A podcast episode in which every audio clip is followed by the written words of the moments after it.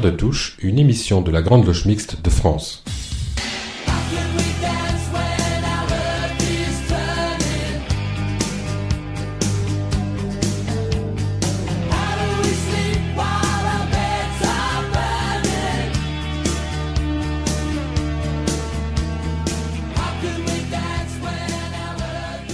Bonjour à tous, heureuse de vous retrouver pour cette nouvelle édition de Pierre de Touche, l'émission hebdomadaire de la Grande Loge Mixte de France. Aujourd'hui, nous allons parler du Covid-19, évidemment, de la crise sanitaire, bien sûr, de l'état de droit, de Bakounine, mais aussi de Diderot et de Lévinas. Aujourd'hui, il sera question de Victor Orban, du confinement nécessaire et fécond, de la terreur et des jours heureux. Et puis, nous vous proposerons également un peu d'humour. Révolutionnaire, théoricien de l'anarchisme et philosophe russe, Bakounine était aussi franc-maçon. Marie-Josée Freling et Gaspard Hubert Lossiconco vous dressent aujourd'hui son portrait. Bakounine. Révolutionnaire, théoricien de l'anarchisme et philosophe russe, dont bon nombre d'écrits portèrent sur euh, le rôle de l'État. Mikhail Alexandrovitch Bakounine naquit le 18 mai 1814 à Priamoukino, près de Torjok, en Russie. Issu d'une famille de l'ancienne noblesse, il intégra jeune homme l'armée du tsar en tant qu'officier, avant de démissionner et de s'intéresser à la philosophie. Il mena alors en Russie puis en Allemagne une vie de bohème romantique qui lui fit rencontrer des encyclopédistes français et des philosophes allemands. Un peu plus tard, Bakounine s'affirma définitivement en militant anarchiste et lutteur. Homme d'action volontaire et énergique, à la fois agitateur et théoricien, c'est lui qui inspirerait le syndicalisme révolutionnaire et les réalisations libertaires agraires des, révolutionnaires espagnols. Il participerait aux grèves, aux révoltes et aux tentatives insurrectionnelles, notamment aux barricades à Prague, Dresde, Paris, Berlin et Lyon. Traqué de pays en pays, expulsé, extradé, incarcéré, interné, évadé, plusieurs fois condamné à mort, la vie de Bakounine fut un perpétuel passage de la prison à l'exil. Emprisonné en 1850 dans un cachot de la forteresse Pierre et Paul à Saint-Pétersbourg, il y resta enchaîné trois ans avant d'être transféré dans celle de Schlusselbourg. Il sera ensuite déporté en Sibérie, à Tomsk en 1857, puis à Irkoutsk en 1859.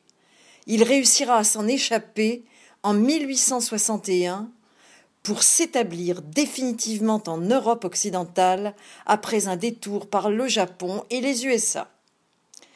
Mais Bakounine n'a-t-il été qu'un philosophe révolutionnaire?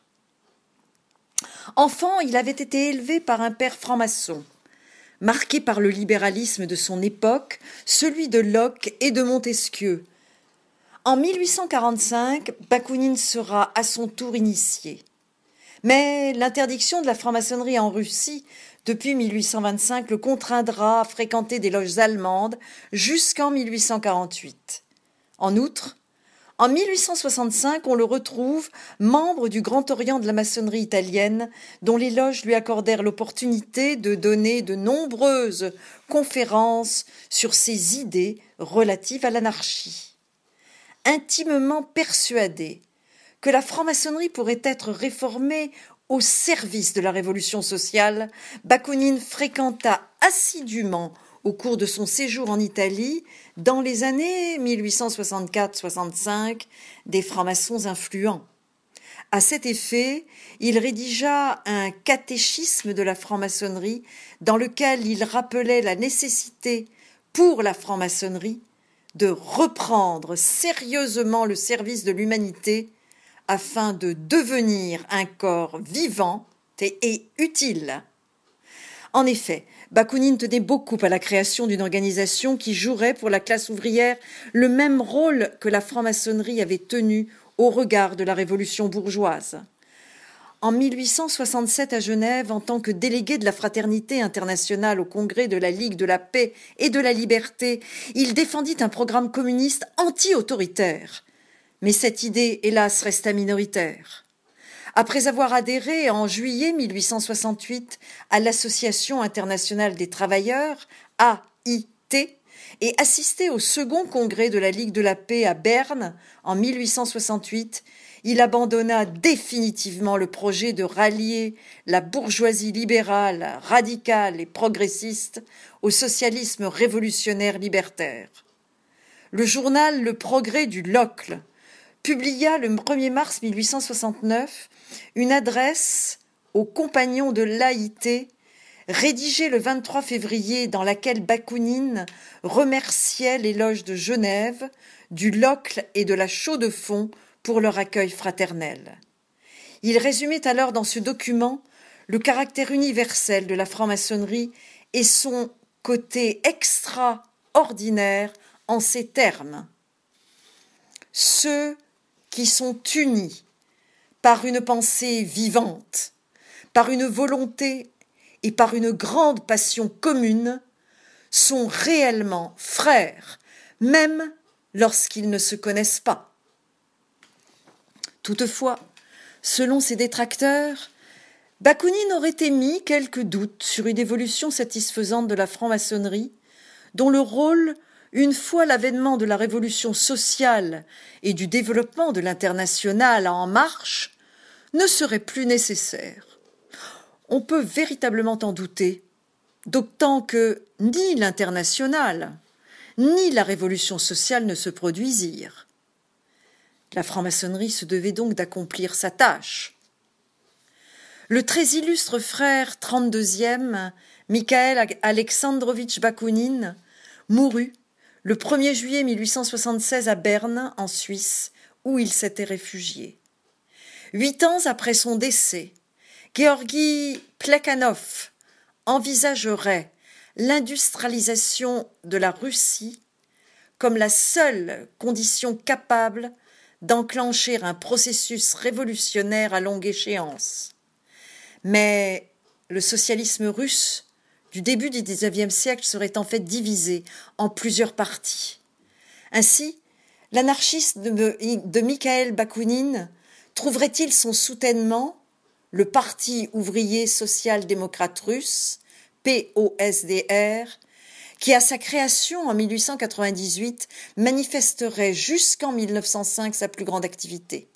Ce serait un parti largement ouvert, dont la fraction bolchevique avec Lénine affirmerait la possibilité d'une révolution ouvrière.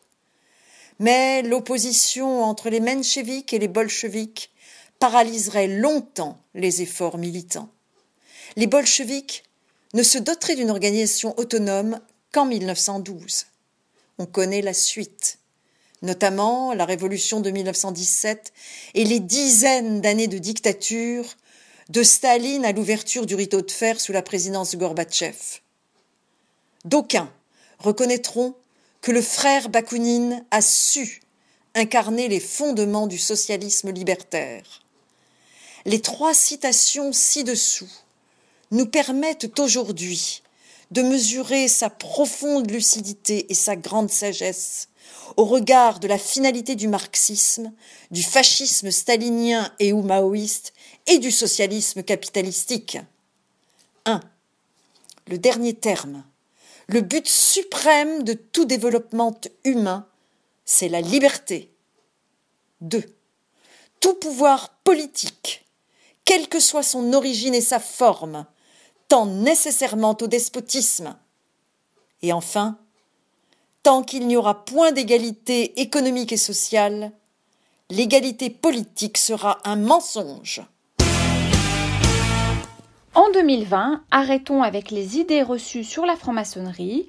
Essayons d'occuper notre place. Franck Foucret s'interroge ce matin sur le rôle du franc-maçon dans la société. En 2020, arrêtons avec les idées reçues sur la franc-maçonnerie, essayons d'occuper notre place.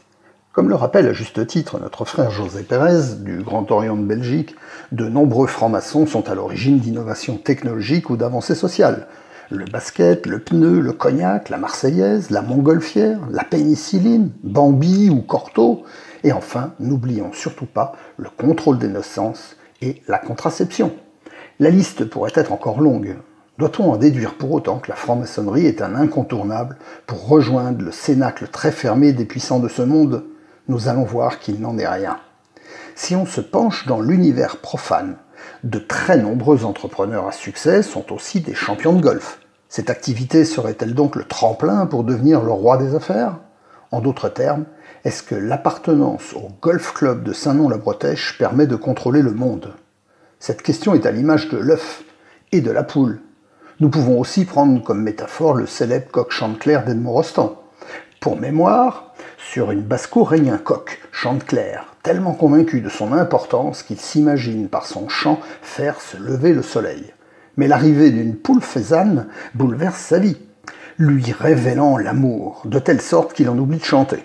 L'astre du jour étant cependant apparu, Chanteclair devient la risée de tous les animaux domestiques et sauvages, et surtout des hiboux, créatures de la nuit qui le détestent, et le contraignent à accepter un combat public avec un autre coq. Le combat se déroule dans le salon littéraire de la Pintade. Pour conclure avec ce sujet de l'influence de la franc-maçonnerie sur le monde, prenez une simple feuille de papier et un crayon. Ça y est, vous êtes prêts? Notez sur la colonne de gauche la liste des sœurs et frères qui, comme le Dalai Lama, ou à l'image de Platon, ont atteint, selon votre observation, la sagesse qui sert de modèle à nos jeunes apprentis. Ensuite, reportez sur la colonne de droite la liste des réalisations concrètes de la franc-maçonnerie. Je ne vous parle pas de créations individuelles émanant de francs-maçons devenus célèbres, mais bien de la franc-maçonnerie, c'est-à-dire une action qu'une obédience seule ou associée aurait pu réaliser. Je dois vous avouer que j'ai participé avec une dizaine de membres à cette expérience et les feuilles sont toutes revenues vierges. La raison est assez simple. Aux dernières nouvelles, la franc-maçonnerie n'est pas une voie d'éveil ou d'extase. Il est donc assez rare d'y croiser des êtres humains qui, grâce à quatre heures de pratique mensuelle, atteignent le nirvana ou tutoient les dieux. Comme je l'ai écrit récemment, si le maçon doit être comparé avec le Bouddha, c'est uniquement par son apparence physique, mais certainement pas par son esprit. Je ne parle que de ceux qui abusent des agates, bien arrosées évidemment. Pour ce qui est de la colonne de droite, chacun aura bien noté que l'obédience euh, ne reçoit aucun mandat de ses membres pour entreprendre des actions sociales ou économiques.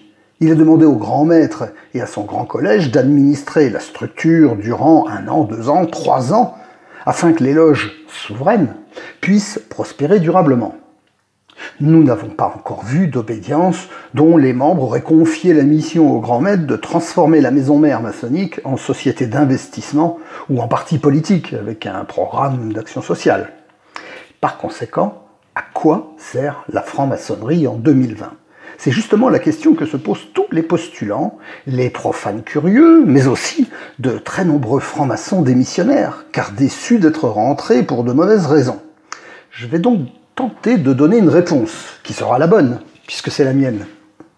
Avant de parler de pratique maçonnique, il serait utile d'en donner une définition incontestable.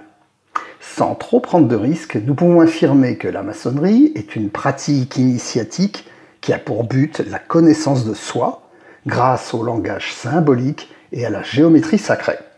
En effet, qu'on soit membre de n'importe quelle loge, l'entrée en loge s'effectue par une initiation. Par ailleurs, chaque loge, quel que soit le rite, cultive le connais-toi toi-même. Ensuite, tous les maçons travaillent sur des mythes, des légendes et des symboles. Et enfin, l'équerre et le compas sont bien des éléments de traçage dans le domaine de la construction sacrée. Lorsque je dis sacré, il ne s'agit nullement d'une référence déiste, mais du lien qui existe entre nos rites et les lois immuables de notre univers, la lumière, la gravité, la dualité, etc. Par conséquent, nous pouvons considérer que notre art permet à ses pratiquants de sortir du monde matériel afin d'élever leur conscience pour eux-mêmes, pour et avec les autres. D'où le sacro-saint principe de fraternité, car reconnaissons que la maçonnerie ne se pratique jamais seule. Si tous les maçons de l'Hexagone prenaient subitement conscience de cette définition, nous verrions probablement des démissions en cascade, car tous ceux qui sont entrés pour de mauvaises raisons demanderaient immédiatement le remboursement de leur capitation.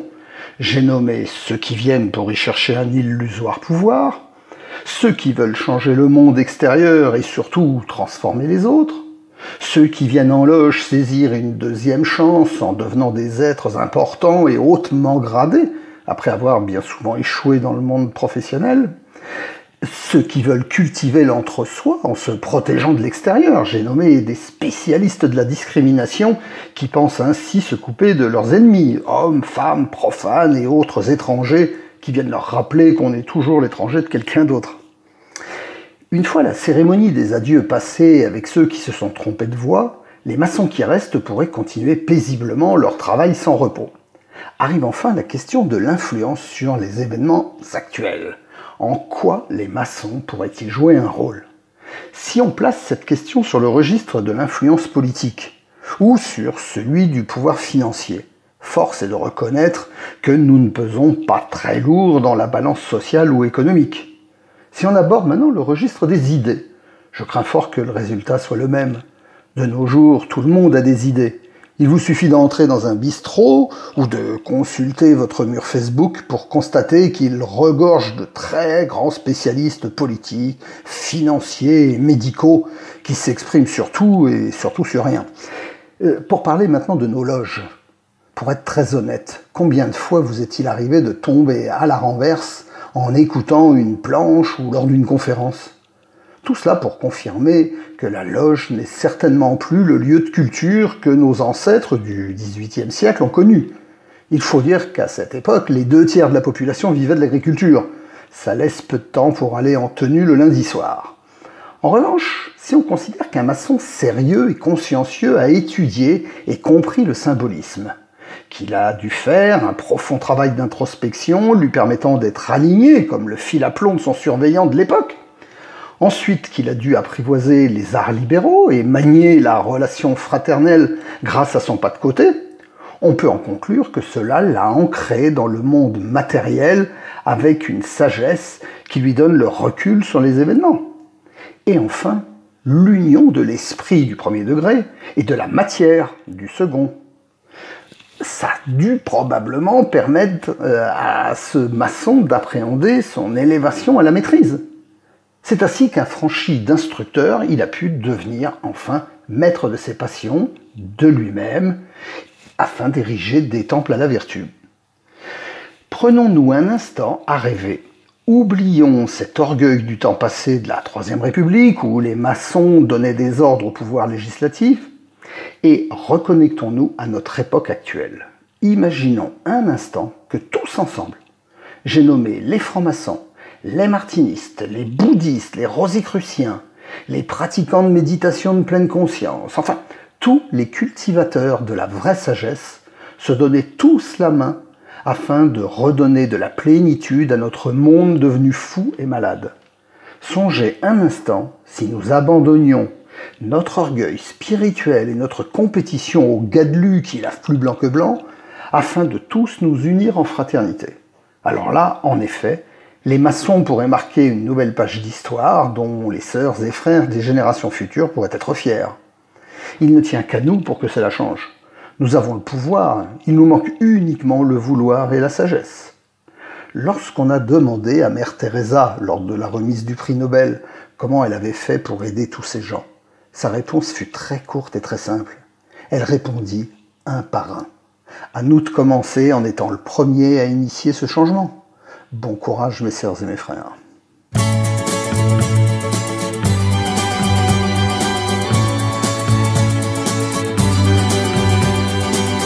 printemps s'est levé aux couleurs d'incendie. À chaque cri vivant, des grenades répondent. Homme de 50 ans, qu'avez-vous fait du monde?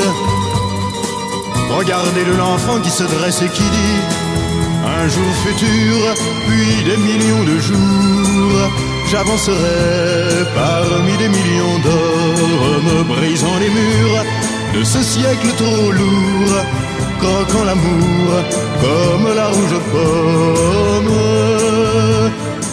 Regardez de l'enfant qui se dresse et qui dit je ne connaissais pas la beauté des colères. Je veux faire tomber ce vieux monde en poussière. L'avenir, l'avenir ne sera pas maudit.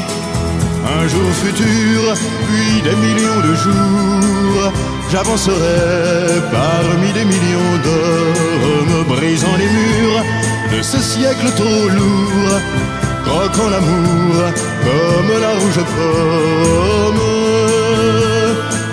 Mon cœur est le pavé d'une rue de Paris. Désormais le bonheur me vient par les ruelles. J'invente des chansons et je les trouve belles. J'interdis d'interdire et ma tête fleurit. Un jour futur, puis des millions de jours, j'avancerai parmi des millions d'hommes, brisant les murs de ce siècle trop lourd, croquant l'amour comme la rouge pomme.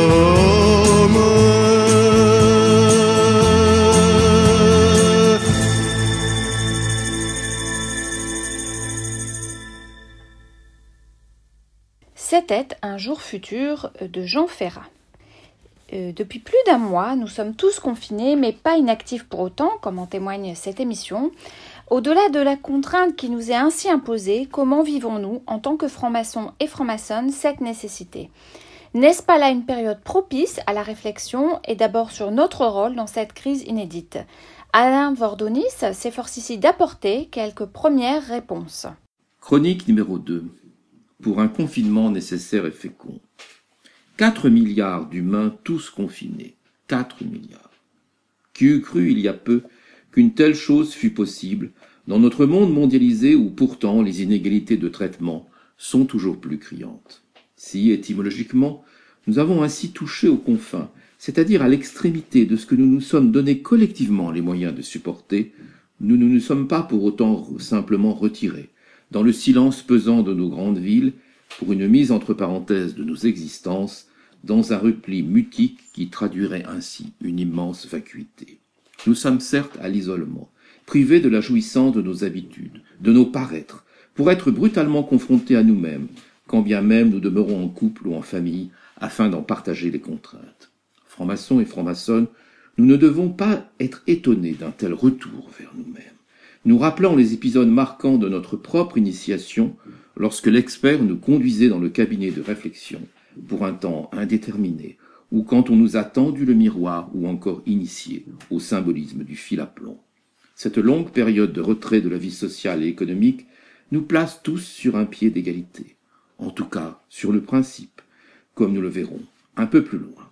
Nous sommes unis dans l'adversité du fait d'un ennemi qui nous est commun et dégagé quelque part de nos seuls intérêts, termes ici à prendre au sens large, qui font parfois de nous des monstres profanes d'égoïsme et de cupidité. Dès lors, comment réagir, considérant que nous sommes pour un temps appelés à une forme de vie résignée, où chacun s'efforce, instinctivement, de sauver d'abord sa peau? À quoi devons-nous réfléchir? Comment devons-nous nous comporter afin de nous montrer fidèles à nos serments, préparant utilement le jour d'après dont on nous dit qu'il sera si différent N'ayant pas la prétention de répondre à toutes ces questions, je me contenterai d'esquisser ici quelques pistes, car ensuite, à chacun de faire son chemin. Le caractère pandémique du moment nous a à la fois sidérés et a révélé l'immense fragilité de notre condition d'humain en nous faisant toucher du doigt ce que la fraternité voulait dire. Mais au-delà de ce terme structurant de notre démarche, nous avons probablement à poursuivre la recherche de son sens dans et hors du temple, là où on nous attend.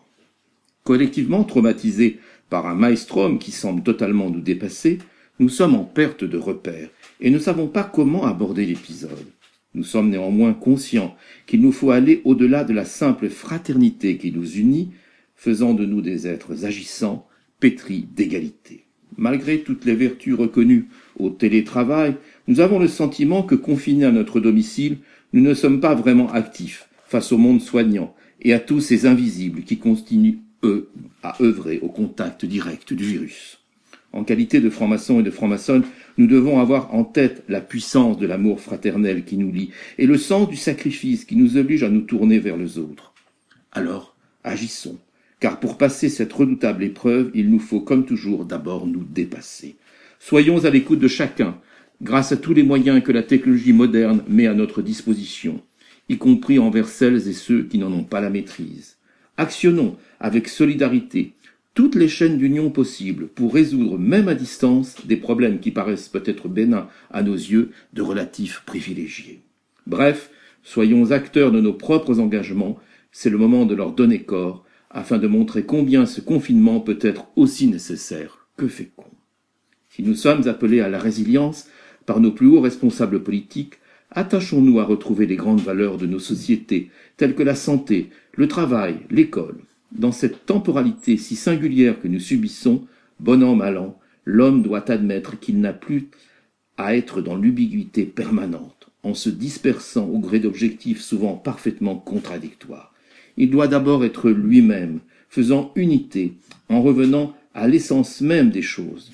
Le poète latin Ovide nous dit Nominibus molire licet mala, c'est-à-dire apportons de la souplesse à notre vie, en apprenant à mieux nommer les choses et pour nous, en donnant plein sens à nos paroles et à nos actes, c'est-à-dire en fait à notre serment de franc-maçon et de franc-maçonne.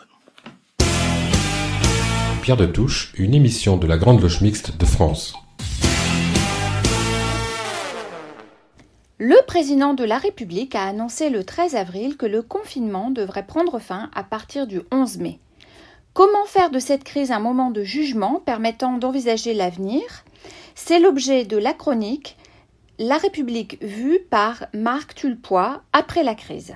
Tantôt économique, comme en 2009, tantôt sanitaire, comme aujourd'hui en temps de confinement, il semble que la crise soit devenue un état permanent plus qu'un état ponctuel. Une crise chasse l'autre concentrant chacune toute l'attention des peuples et des gouvernants, sans même que sa résorption fasse l'objet d'un tel traitement. Du fait de la plus grande médiatisation de la crise comparée à celle de sa résorption, il semble que l'humanité oublie l'intérêt même d'une crise, juger. Étymologiquement, le mot crise dérive du grec crisis, dérivé lui-même du verbe krinein passé au tamis, séparé, et par son dérivé critique, juger. La crise n'est en effet qu'un événement à la faveur duquel on vérifie la justesse d'un savoir-faire, le savoir-faire du médecin qui traite les patients, le savoir-faire des gouvernants, dont l'art du diagnostic, cher à Machiavel, est mis à l'épreuve.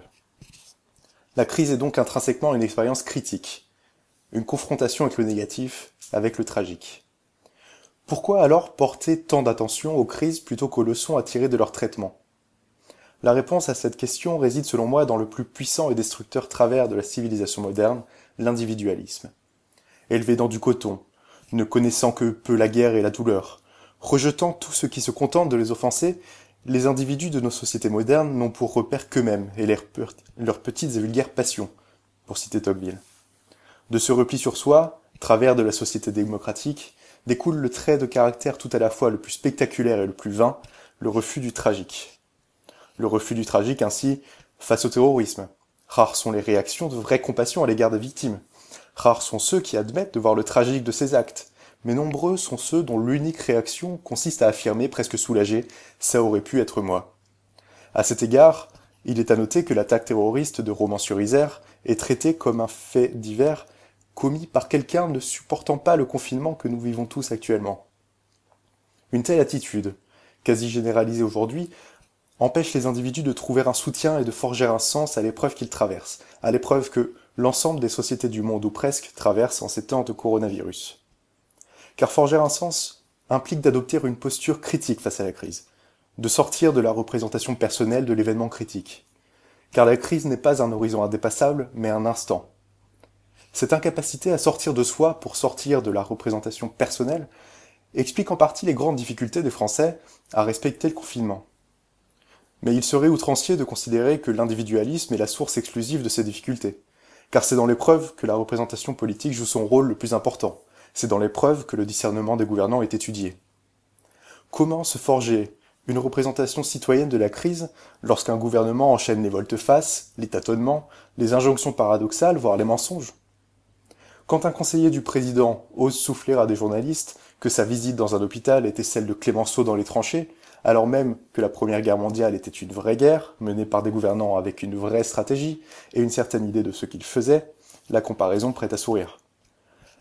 La conséquence de cette surabondance d'une communication de crise pourtant désastreuse, conjuguée à l'individualisme des sociétés modernes, c'est le questionnement des orientations et des ordres, même lorsqu'ils sont fondés.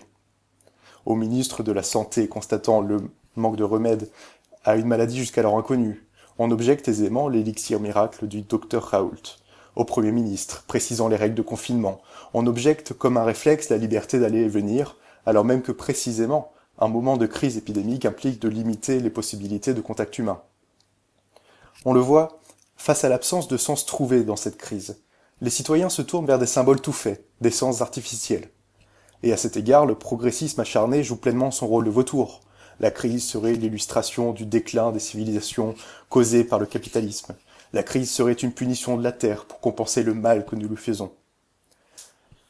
Je terminerai cette chronique en citant brièvement Maurice Barrès, qui dans les diverses familles spirituelles de la France vantait la résilience des soldats des tranchées et insistait sur la nécessité de se tourner vers l'avenir pour dégager du sens de cette crise, une véritable guerre, qui alors avait lieu. Je cite. Depuis deux ans et demi, nos jeunes soldats reçoivent les leçons de la guerre, et sous de tels marteaux, dans une telle fournaise, les différences et les divisions qui hier nous semblaient capitales ont complètement disparu. Sur cette adolescence, rien ne subsiste que les diversités qui viennent de la nature et de l'histoire, qui sont dans le métal même et qui constituent l'alliage français. Aujourd'hui, pour toujours, chacun d'eux appartient à ce monde détranché par ses impressions profondes. Une telle éducation, c'est la France unifiée et purifiée. Déjà, nous les avons croisés, dans les divers groupes que nous venons de parcourir, ces bleuets de toutes les familles, ces enfants lumineux, pleins de vie, aimant la nature, leurs parents, la patrie, et acceptant si bien de mourir. Mais je voudrais faire voir leur regard tourné vers l'avenir. Nettement, ils se donnent pour tâche l'accroissement de la patrie au prix de leur sang. Ils veulent que la France fleurisse de ses carnages, et par elle l'humanité. Fin de citation. Ainsi, la crise n'appelle ni fatalisme, ni manque de lucidité, juste de la résilience. Nécessitant de refaire vivre l'individu en tant que citoyen, espérons que la crise actuelle sera l'occasion d'un retour à la politique créatrice de sens. À la manière de Peggy, à l'heure où nous ramassons tous des cailloux, ne perdons pas de vue que nous bâtissons des cathédrales.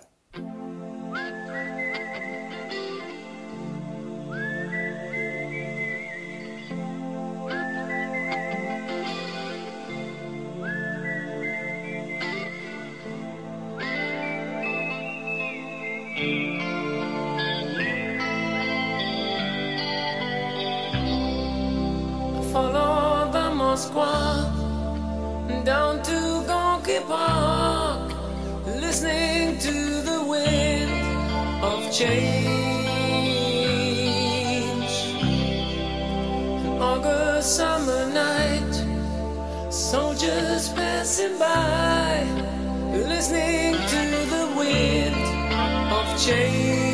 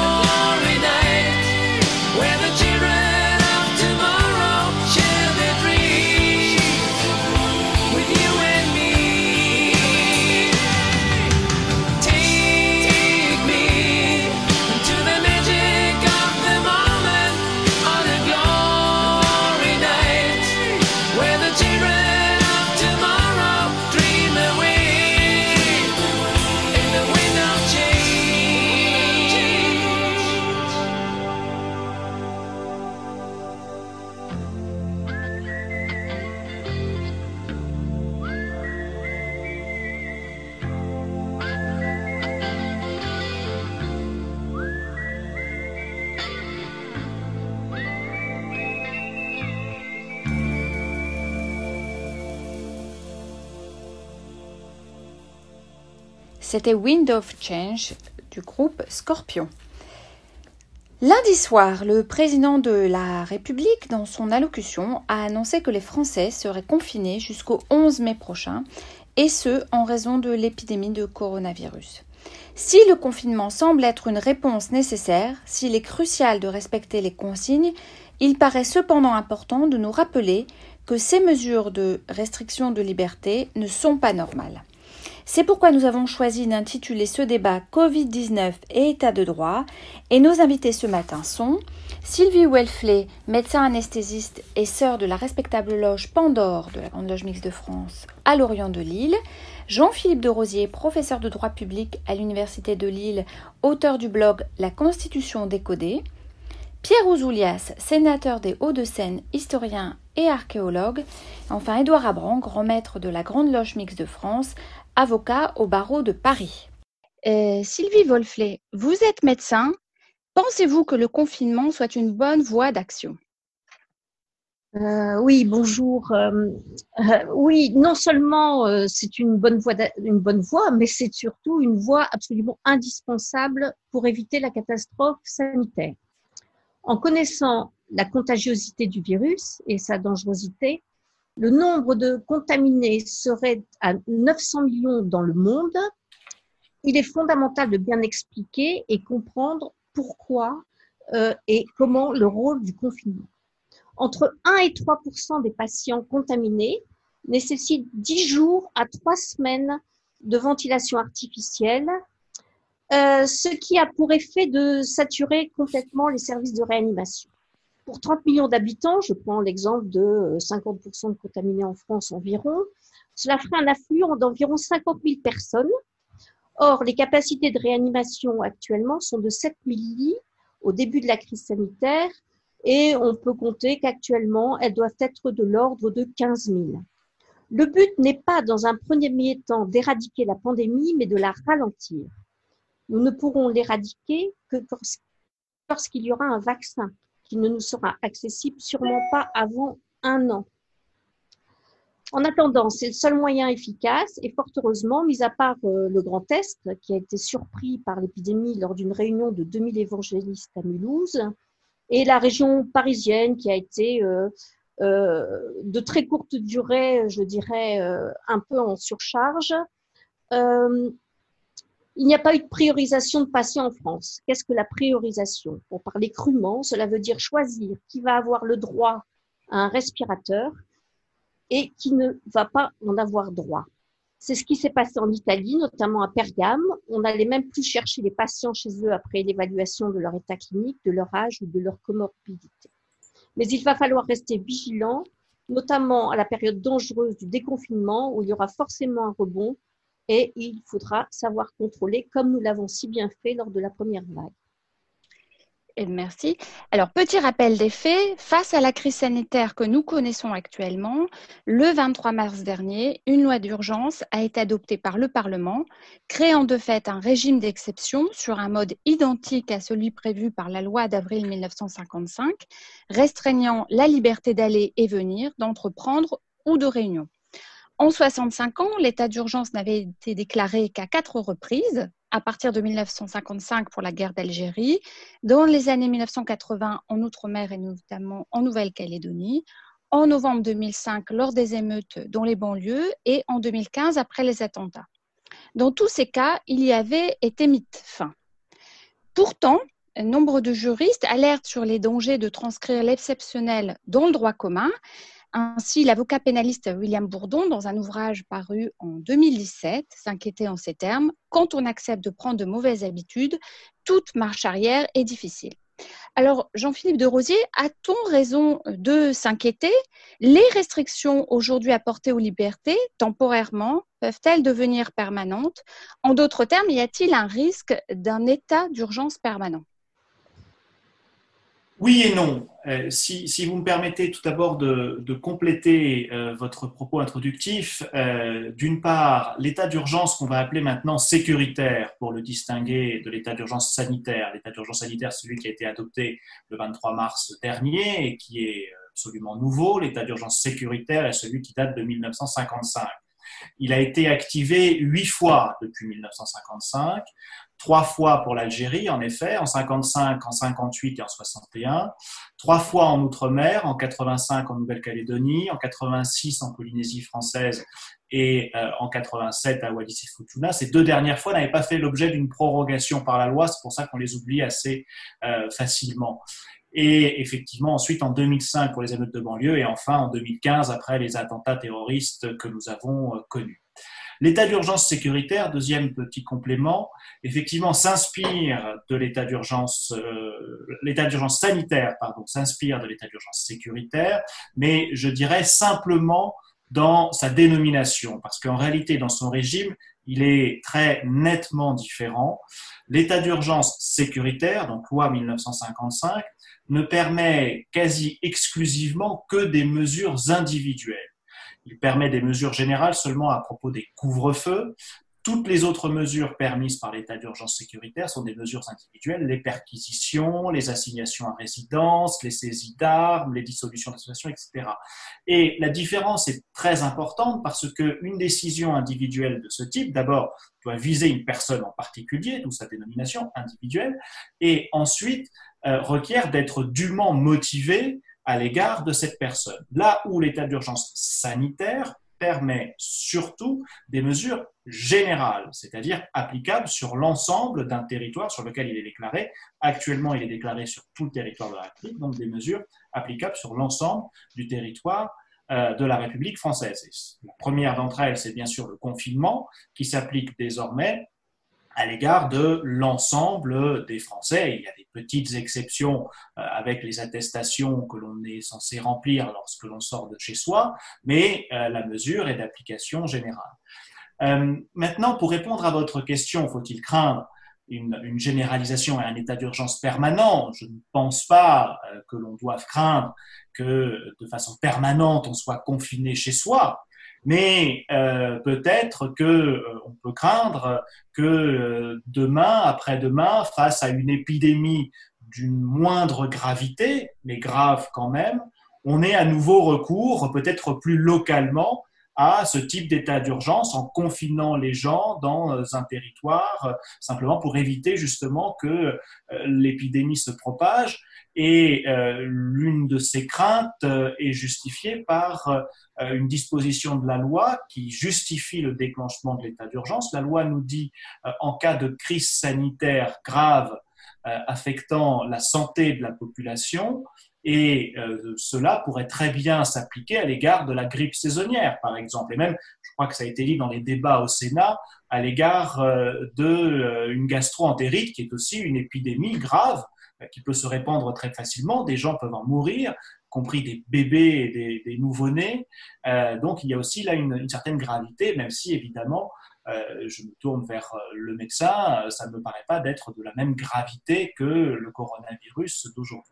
Donc là, il y a peut-être quelque chose à craindre. Ensuite, la, deuxième crainte, et je m'arrêterai là pour ce premier propos, c'est les mesures qui sont permises par cette loi d'urgence du 23 mars, à savoir les habilitations à légiférer par ordonnance, euh, qui ne concernent pas spécifiquement le régime de l'état d'urgence, hein, il faut faire la différence entre les deux, mais face à cet état d'urgence sanitaire, cette crise sanitaire, le gouvernement a été habilité à prendre beaucoup de mesures euh, par ordonnance afin de faire face à la crise économique qui va s'en suivre.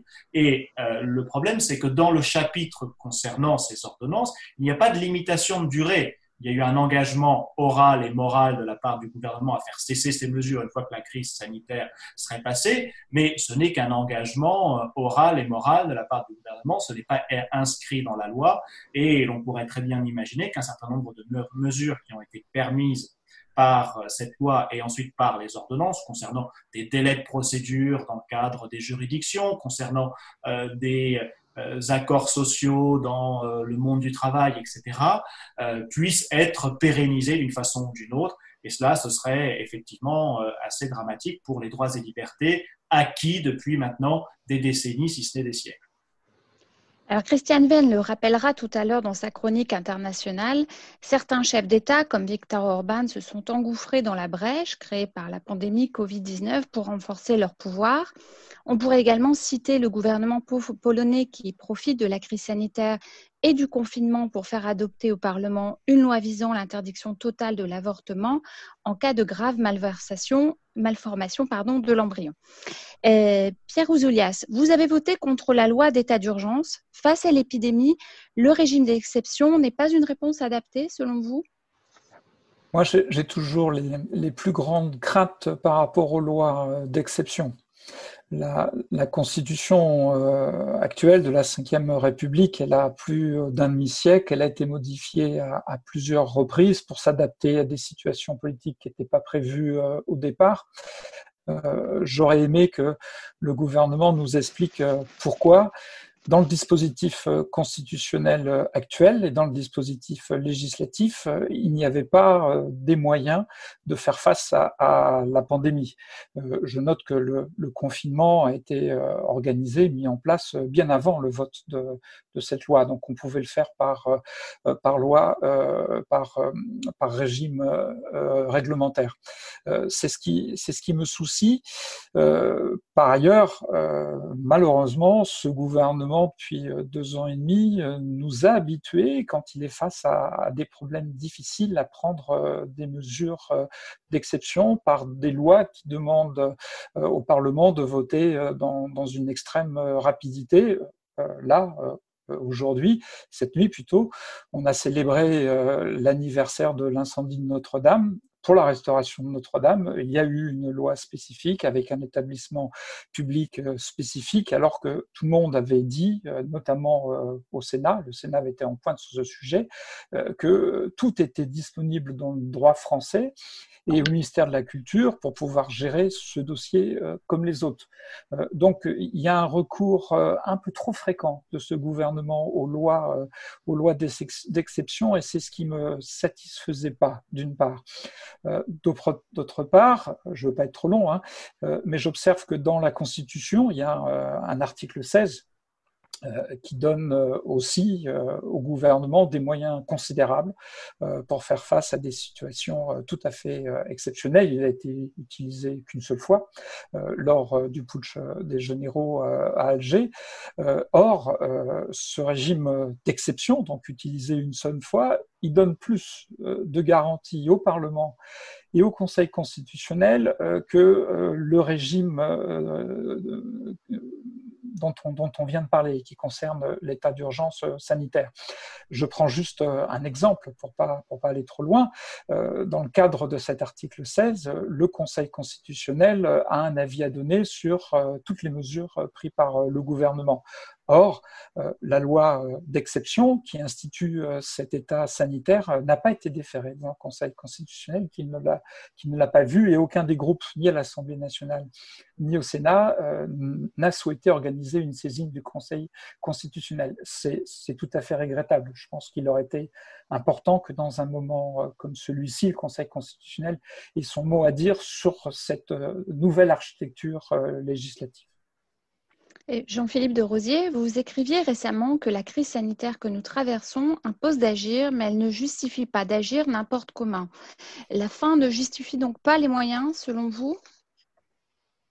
Certainement pas.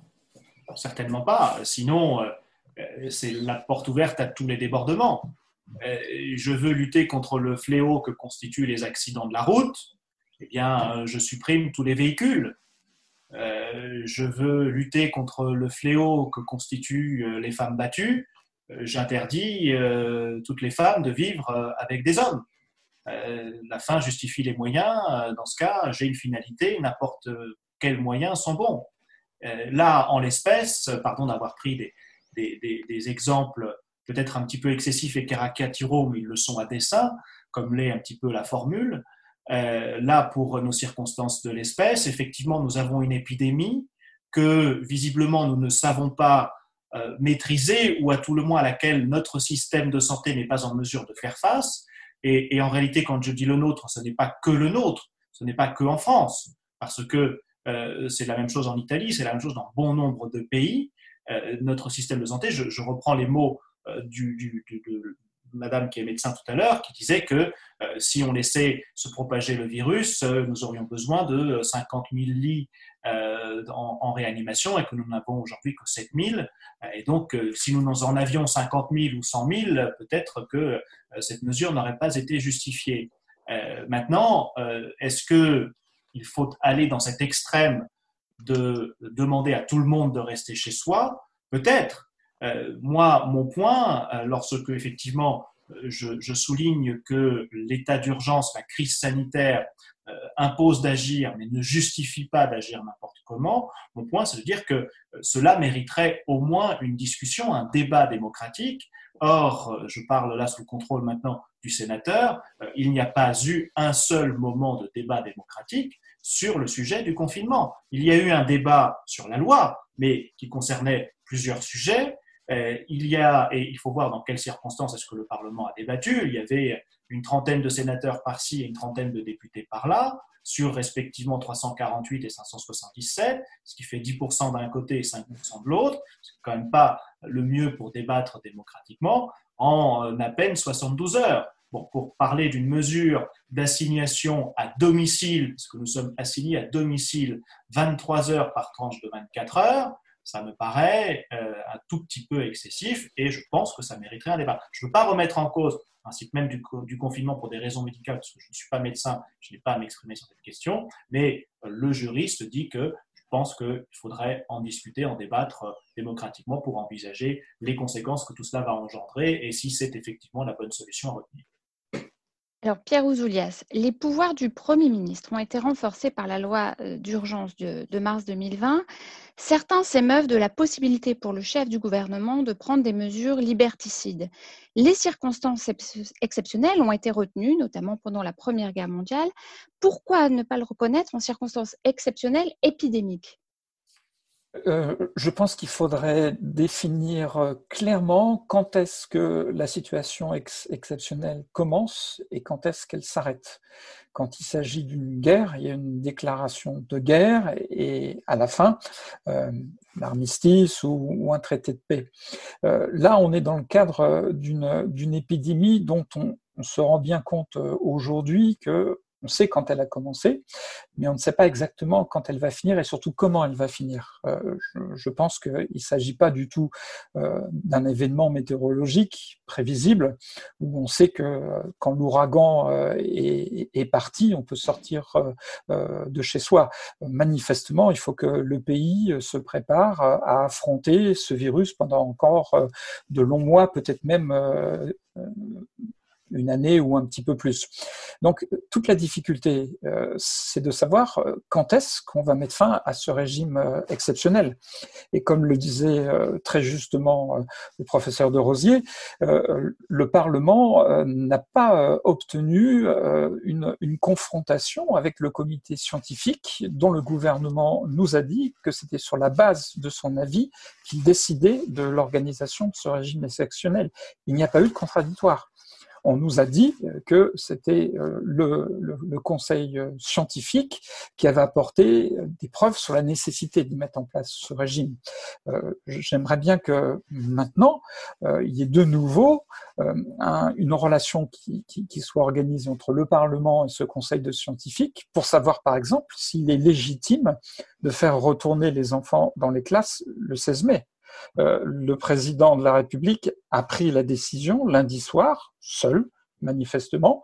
Euh, je, n'ai pas lu l'avis scientifique sur lequel il se, fondait. Je, pense qu'il n'a pas. Euh, et le Parlement n'a pas été consulté. Nous l'avons appris, comme vous, à 20h05. Ah, donc je, je, crois que ce qui est dangereux dans ce régime exceptionnel, c'est de ne pas arriver à définir par le droit donc avec un contrôle du Parlement, quand est-ce qu'il commence et quand est-ce qu'il qu'il s'arrête. Et, je crains, en effet, qu'il devienne un petit peu euh, indéfini. Et ça, ça serait un, très grand préjudice pour euh, les libertés individuelles. Alors, Édouard Abron, vous êtes grand maître de la Grande Loge Mixte de France. La liberté est un pilier fondamental de la démocratie. Dans quelles conditions un pouvoir peut-il suspendre des libertés individuelles sans sortir du champ démocratique? j'ai combien de temps pour répondre à cette question? Euh, Non, sur, euh, sur la liberté, déjà, ce qu'on peut dire, et sur les libertés en général, c'est que, euh, à ma connaissance, elles sont toujours confrontées à des limites. On éprouve toujours les limites de nos, libertés, donc il n'y a pas de liberté qui soit absolue en dehors de la liberté de conscience, qui d'ailleurs s'exerce plutôt une péto à l'intérieur de, de nous-mêmes. pour autant, c'est pour ça que je préfère l'expression d'ailleurs d'état de, droit. Euh, c'est pas, vraiment l'état d'urgence sanitaire contre les libertés individuelles, mais plutôt dans quelles conditions on envisage euh, la question de l'état d'urgence sanitaire, puis l'état d'urgence sécuritaire d'ailleurs, dans le cadre d'un état de droit. Parce que l'état de droit euh, mobilise beaucoup de monde et il mobilise notamment les citoyens d'ailleurs. Chacun d'entre nous est concerné par la question de l'état de droit. Parce que c'est quoi un, état de droit au fond? C'est un état qui garantit l'indépendance de ces tribunaux, qui garantit les libertés fondamentales, euh, qui assume la responsabilité de ces, de ces décisions et qui se soumet à des lois. Donc, tant qu'on reste dans cet état de droit, je dirais que oui, on peut accepter euh, un certain nombre de restrictions à des libertés individuelles, étant rappelé que l'article 34 de la Constitution prévoit que justement tout ce qui relève des libertés individuelles est du domaine euh, du Parlement. Et c'est pourquoi, justement, on considère que l'action du, Parlement euh, est essentielle. Alors, moi, à titre personnel et en tant que citoyen, justement, euh, j'ai été un petit peu interpellé, en effet, par, par le texte qui était évoqué par le professeur de Rosier sur la déclaration de l'état d'urgence, puisque, en effet, on parle de catastrophe sanitaire, bon, on peut pas le nier, mettant en péril, par sa nature et sa gravité, la santé de la population. C'est une définition qui est quand même très floue euh, et il y avait, euh, il y a des sachants hein, qui existent. Il y avait notamment le président de la Commission nationale consultative des droits de l'homme qui avait préconisé une autre définition qui me semblait nettement plus intéressante et qui évoquait une situation sanitaire qui, par sa nature, sa gravité, son ampleur et son caractère non maîtrisé par le système médical, ce qui nous renvoie à la situation actuelle, met en péril la vie d'une partie de la population et le fonctionnement de la vie de la nation.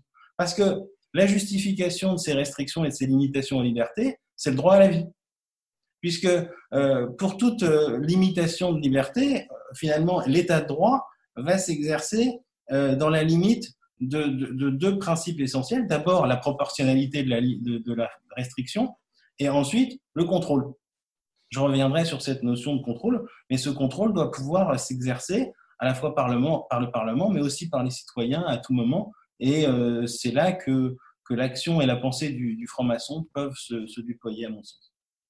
Alors, un certain nombre d'élus locaux ont pris des arrêtés pour interdire de stationner plus de deux minutes sur un banc ou interdisant les crachats dans la rue. Pierre Ouzoulias, ces maires sont convaincus de vrai pour le bien public. Le Covid-19 ravive-t-il les mises en garde de Montesquieu? C'est une question euh, fondamentale. Euh, je, pense que euh, il, faut, absolument traiter ce problème de façon citoyenne et républicaine, c'est-à-dire en faisant corps par rapport à la menace et en se sentant tous investis à notre petit niveau, euh, chacun, citoyenne et citoyenne, de l'importance que notre comportement vis-à-vis euh, des autres et vis-à-vis euh, de nous-mêmes peut influer sur l'épidémie.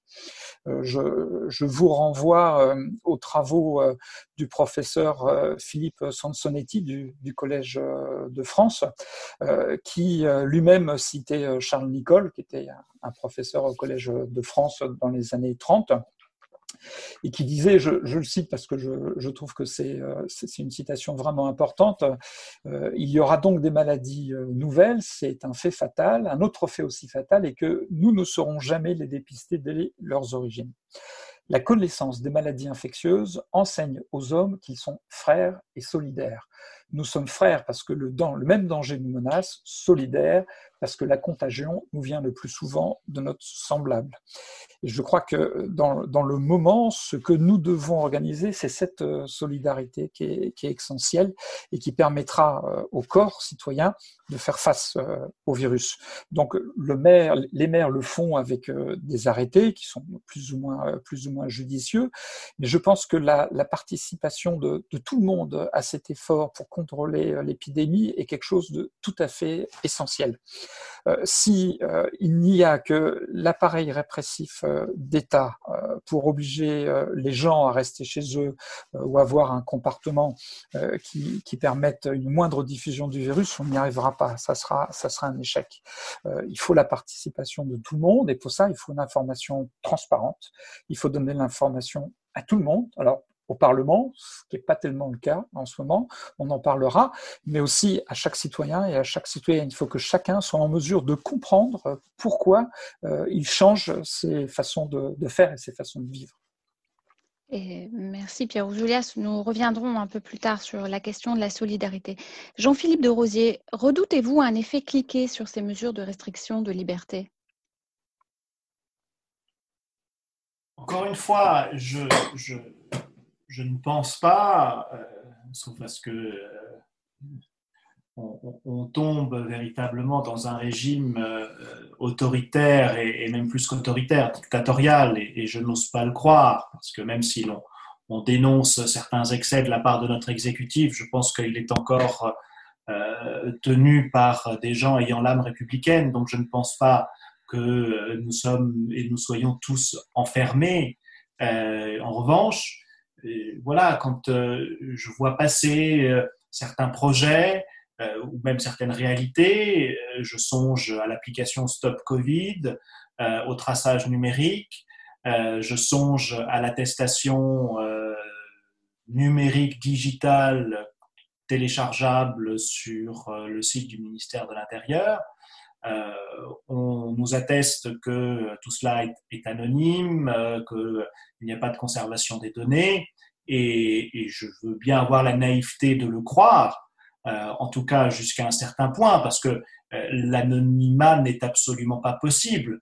Euh, quand on dit que c'est anonyme, cela veut dire que nous sommes associés à des numéros, mais le dit numéro, effectivement, pour le commun des mortels n'est pas identifiable, mais dans la machine, on peut rattacher le numéro à un individu. Donc, il n'y a pas une anonymisation totale.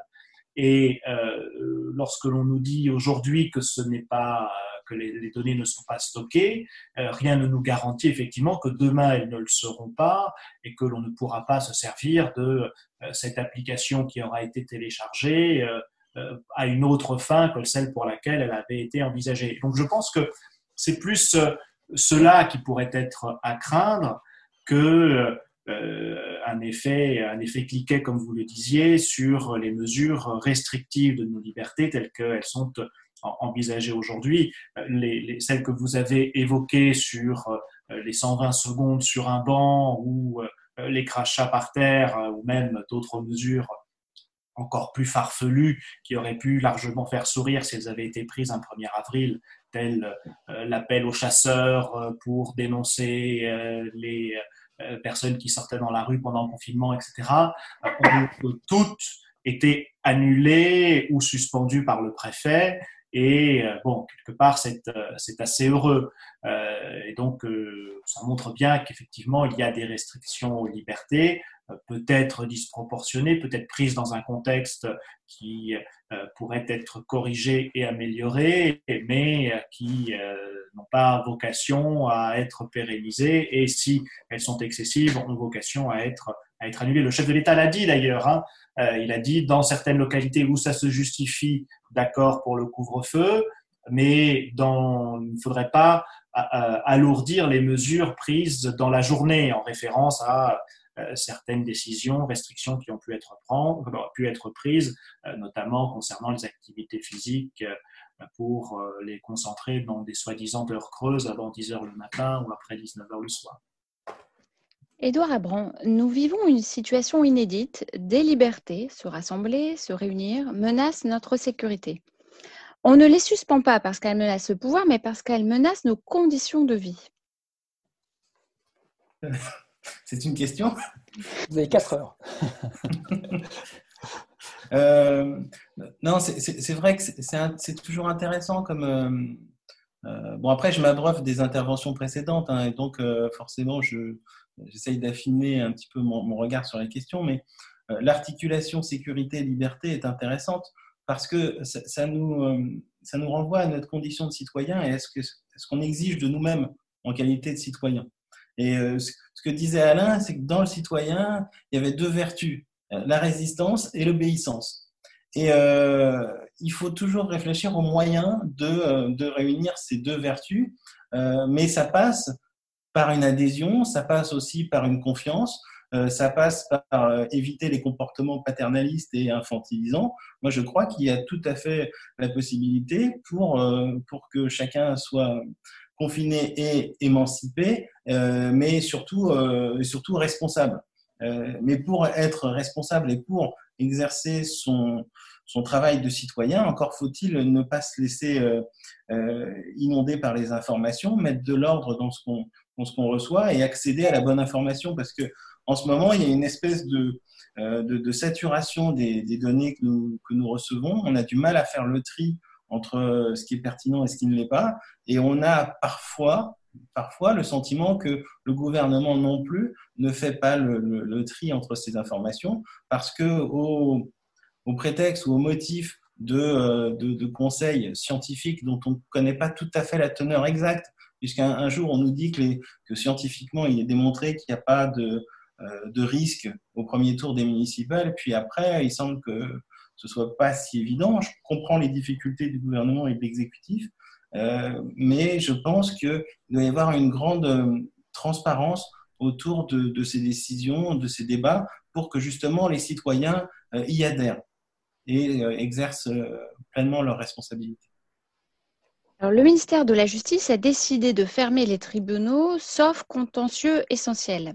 Euh, Jean-Philippe de Rosier, comment opérer la distinction entre les contentieux essentiels et non essentiels? Comment concilier les trois exigences que sont la bonne administration de la justice, l'importance de la comparution physique et la nécessité de lutter contre la propagation du virus? C'est une question euh, même pas délicate quasiment insoluble et, en réalité qui, qui peut s'étendre bien au-delà de l'interrogation concernant le fonctionnement de nos juridictions.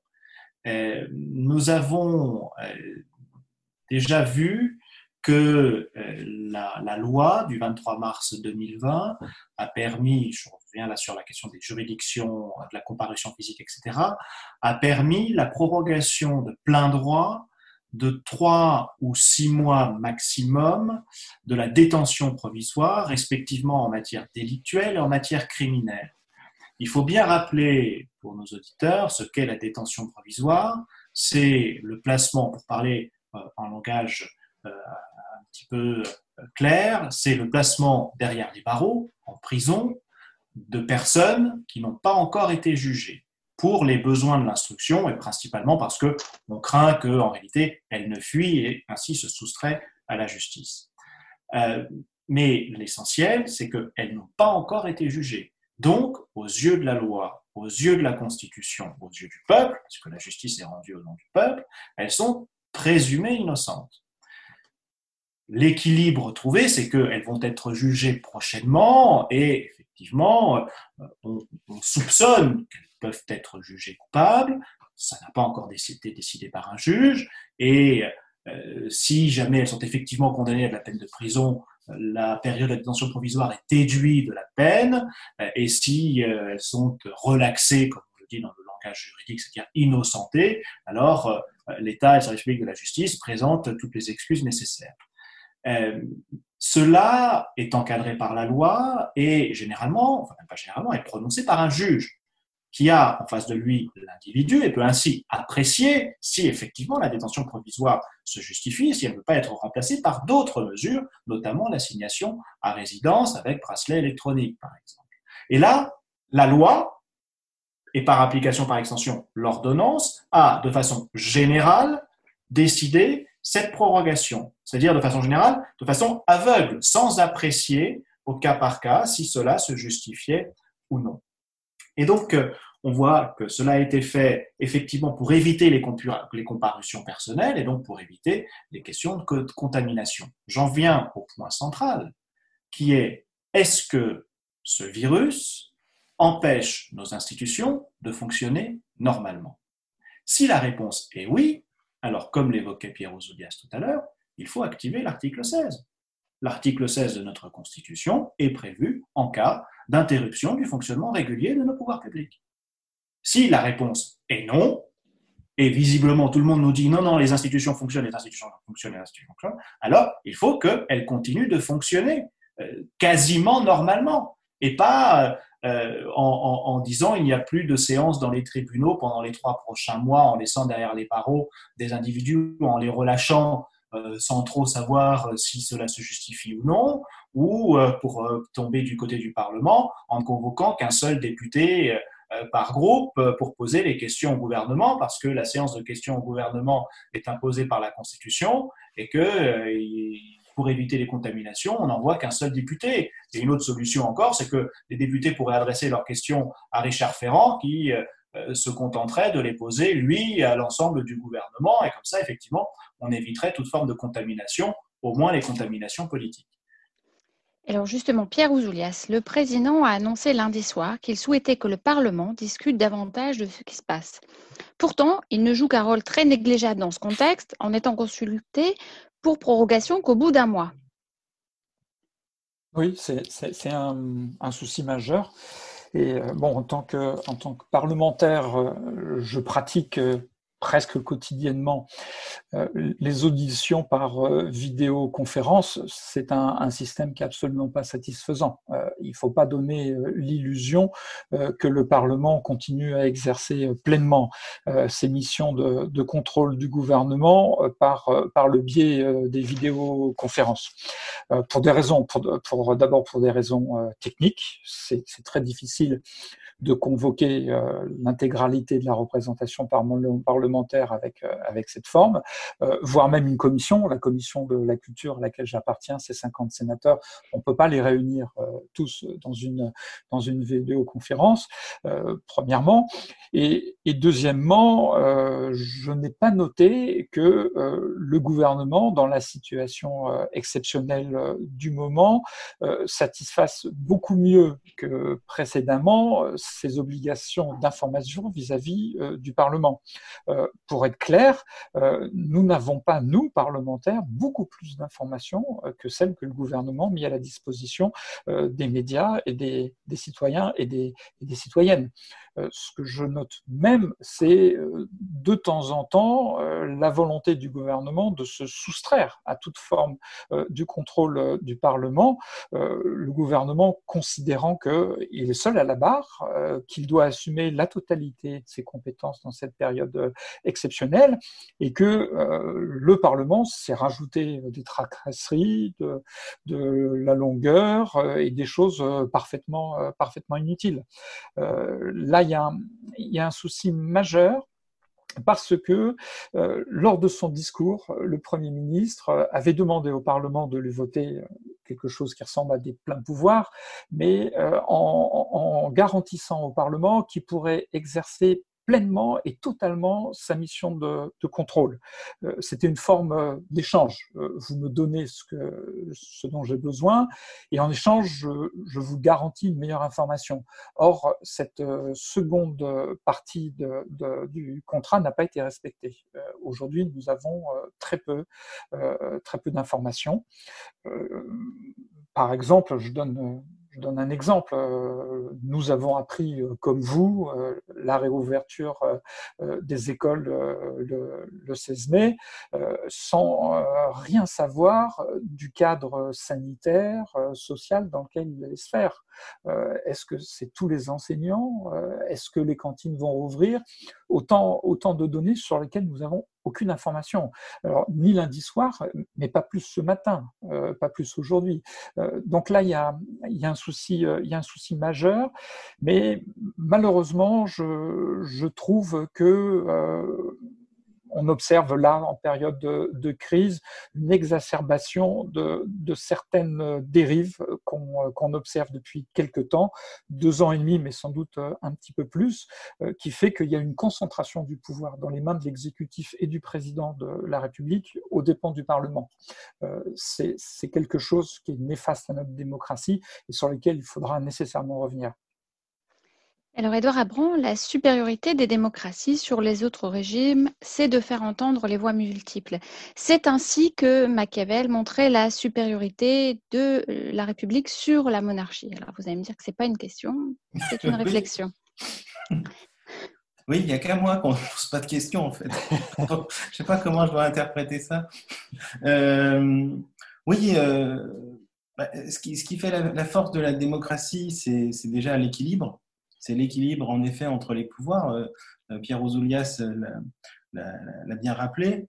Et c'est euh, ce que je disais tout à l'heure, c'est-à-dire c'est surtout, à mon avis, le contrôle, plus que le mode de désignation des gouvernants, c'est le contrôle et l'implication du citoyen dans ce contrôle.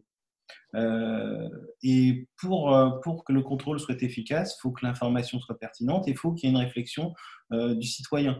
Donc, c'est vrai que mettre en cause la responsabilité des gouvernants, de l'exécutif, c'est important parce que ça fait une partie euh, essentielle de l'état de droit, mais il y a aussi une responsabilité des citoyens et que nous devons, euh, que nous devons assumer, je pense, pour, euh, pour, garantir, pour garantir à la fois l'ordre et la liberté. Et donc la démocratie en définitive.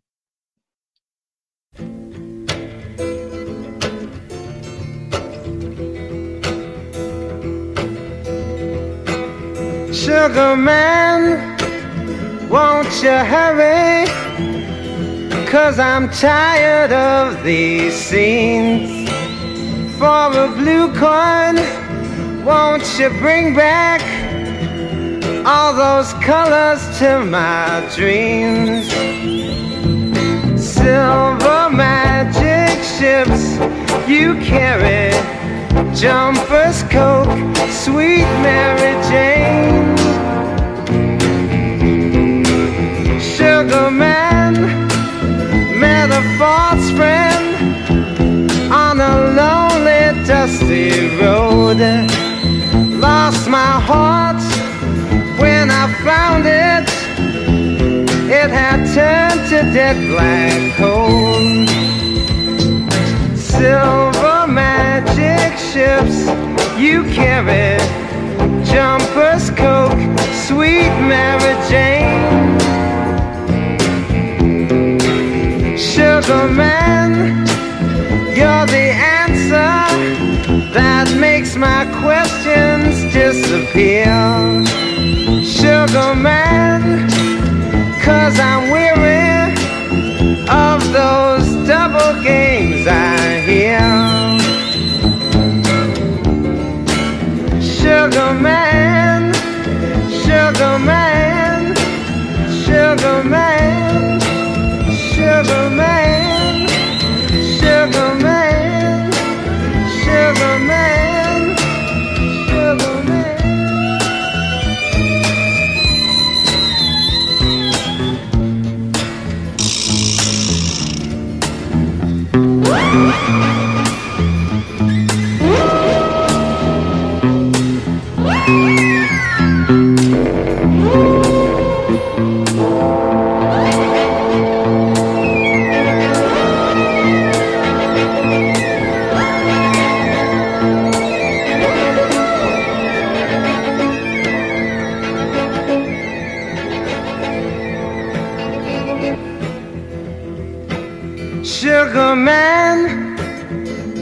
You hurry?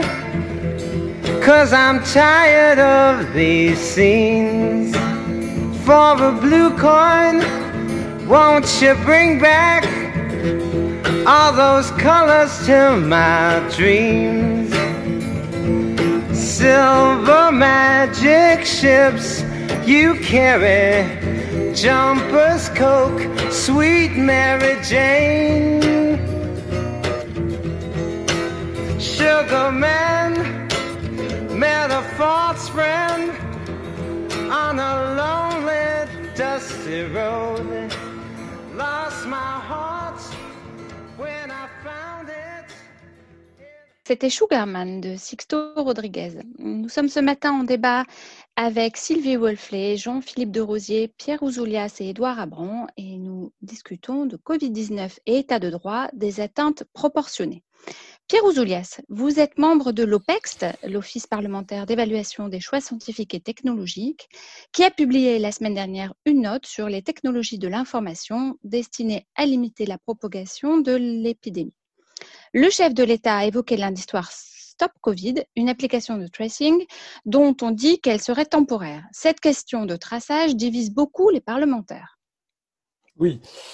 Alors, ce que, ce que je regrette sur, euh, cette question, c'est qu'on ne l'ait pas abordée dans le, dans le bon ordre et qu'on n'ait pas commencé par parler de la, de, de la question éthique qui est fondamentale. Euh, à savoir, euh, est-ce qu'on a le droit euh, de diffuser des données de santé personnelle En France, le secret médical préserve ce qui, est, ce, qui, ce, qui, constitue quelque chose d'essentiel, de particulier, de privé, et on n'a pas le droit de diffuser des, données médicales. Donc, par rapport à, ce logiciel de, de suivi euh, des cas, la première question, c'était celle-là. Euh, Est-ce que euh, l'épidémie le traitement de l'épidémie euh, permettrait de passer outre le secret euh, médical et euh, même si vous êtes volontaire, de diffuser largement vos données, c'est-à-dire là en l'occurrence le fait de savoir si vous avez contracté ou pas le, virus. C'est une question fondamentale. On n'en a pas parlé, c'est dommage, on a préféré la question technique sur le logiciel, comment il allait être constitué, etc. C'est malheureusement un défaut de notre société qui a souvent tendance à aborder des problèmes de fond sous un aspect euh, scientiste, euh, technologique euh, ou voire même très très techniquement matériel. après, j'ai compris que le gouvernement avait commencé à travailler sur, euh, sur ce logiciel, a fait travailler euh, ses services et des prestataires euh, extérieurs, et que les algorithmes de traitement de, de, ces données qui pourraient être installés dans le logiciel sont quasiment écrits aujourd'hui. ce qu'il faut que le gouvernement fasse, c'est qu'il les publie et que chacun et notamment les spécialistes de l'informatique, donnent leur avis sur ce qu'il y a dans ces algorithmes, ce qu'ils permettent, euh, et euh, comment on pourrait travailler pour qu'ils soient plus, plus transparents dans, dans l'analyse de, de, nos données personnelles. par ailleurs, j'observe qu'il y a deux grandes sociétés informatiques, Apple et, et Google, pour ne pas les citer, euh, très opposés au règlement général de protection des données euh, personnelles, qui est un règlement euh, européen, qui tout de suite se sont proposés au gouvernement pour traiter ces données. C'est pas rassurant c'est pas rassurant.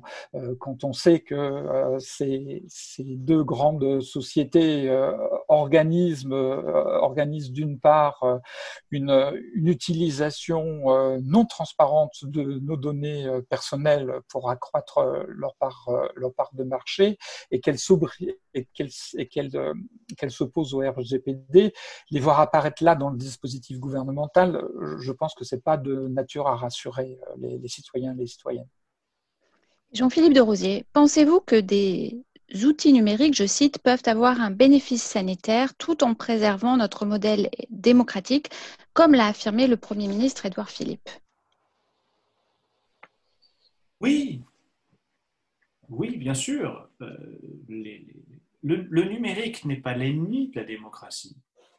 Euh, Et, au-delà de la crise sanitaire, euh, le numérique peut permettre un certain nombre de choses, à la condition qu'il ne supplante pas euh, l'humain et la présence humaine. On parlait tout à l'heure du, contrôle dans le cadre du Parlement, et effectivement, le Parlement peut utiliser le numérique, peut utiliser les visioconférences, mais la présence des individus, des hommes et des femmes, dans les lieux politiques reste primordiale et indispensable. Et pour revenir sur la question sanitaire, euh, oui, le, le, numérique peut être une, un complément, mais je partage les, préoccupations euh, du sénateur Ouzoulias euh, avec euh, cette, application qui nous permettrait d'être tracé.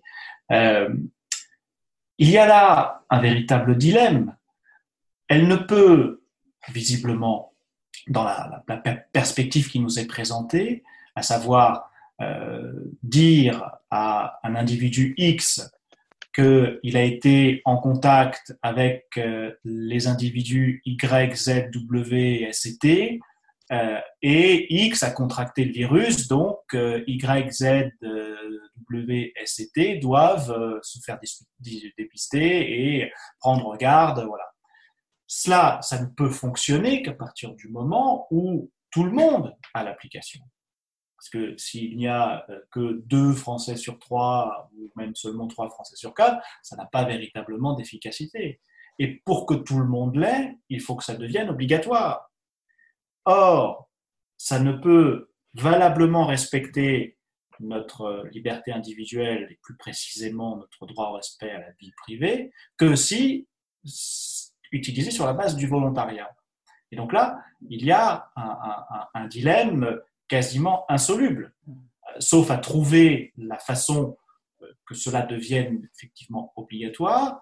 Mais euh, le problème est effectivement que, je l'évoquais tout à l'heure, il n'y a pas d'anonymat total possible en matière de traçage des données, puisque l'anonymisation passe par un chiffrage, mais le chiffrage peut nécessairement être euh, rapporté à un individu, parce que sinon, ça, ça, ne, fonctionnerait pas.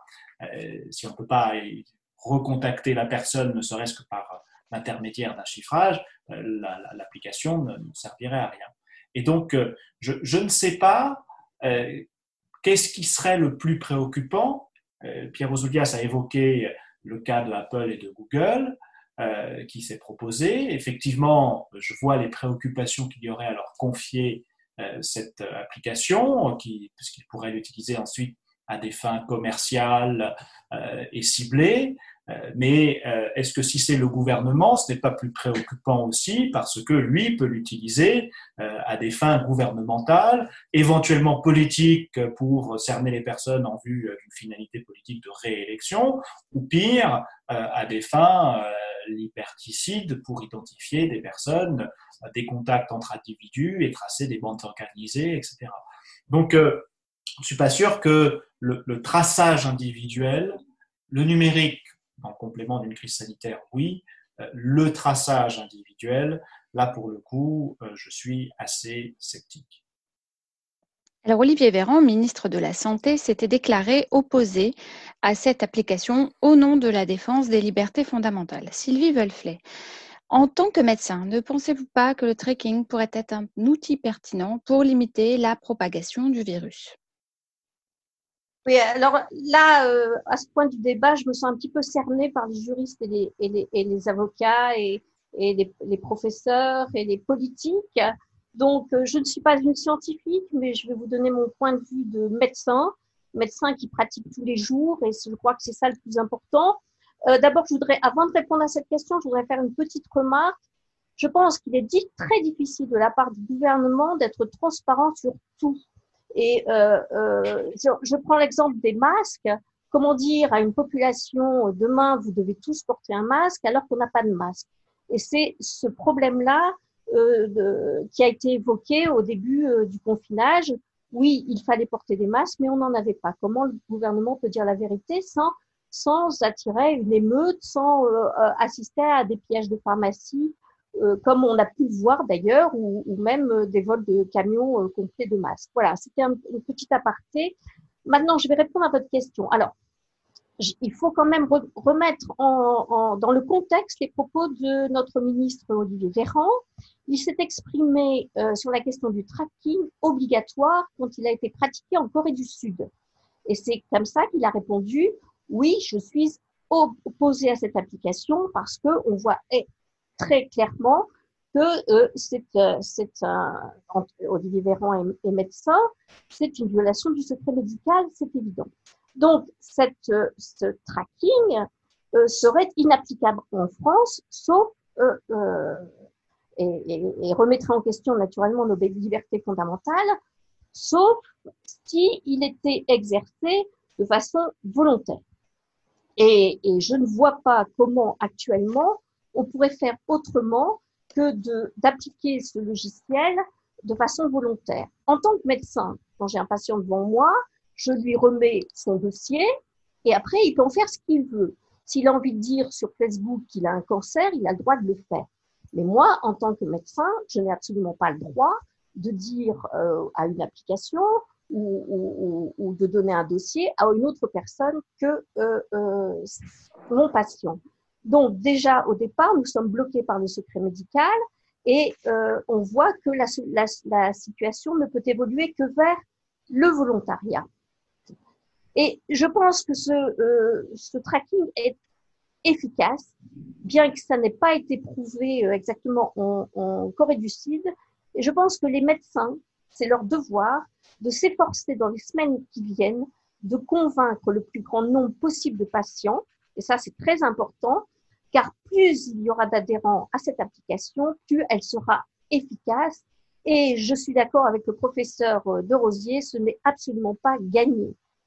Euh, le frein actuel quand même pour cette application, c'est qu'il doit être couplé à des tests de despistage. Or, nous savons tous actuellement que en France, nous n'en avons pas assez. Mais peut-être qu'on peut espérer que d'ici le 15 mai, on ait assez de tests euh, de dépistage pour pouvoir mettre en œuvre cette application. Euh, de plus, cette technique va pouvoir être basée sur le long terme et c'est peut-être là où elle a son vrai intérêt, contrairement à ce qui a été dit. Moi, je crois au long terme, euh, parce que je pense qu'il faudra l'appliquer jusqu'à l'apparition du vaccin, qui est le seul moyen de lutter contre cette maladie. Voilà.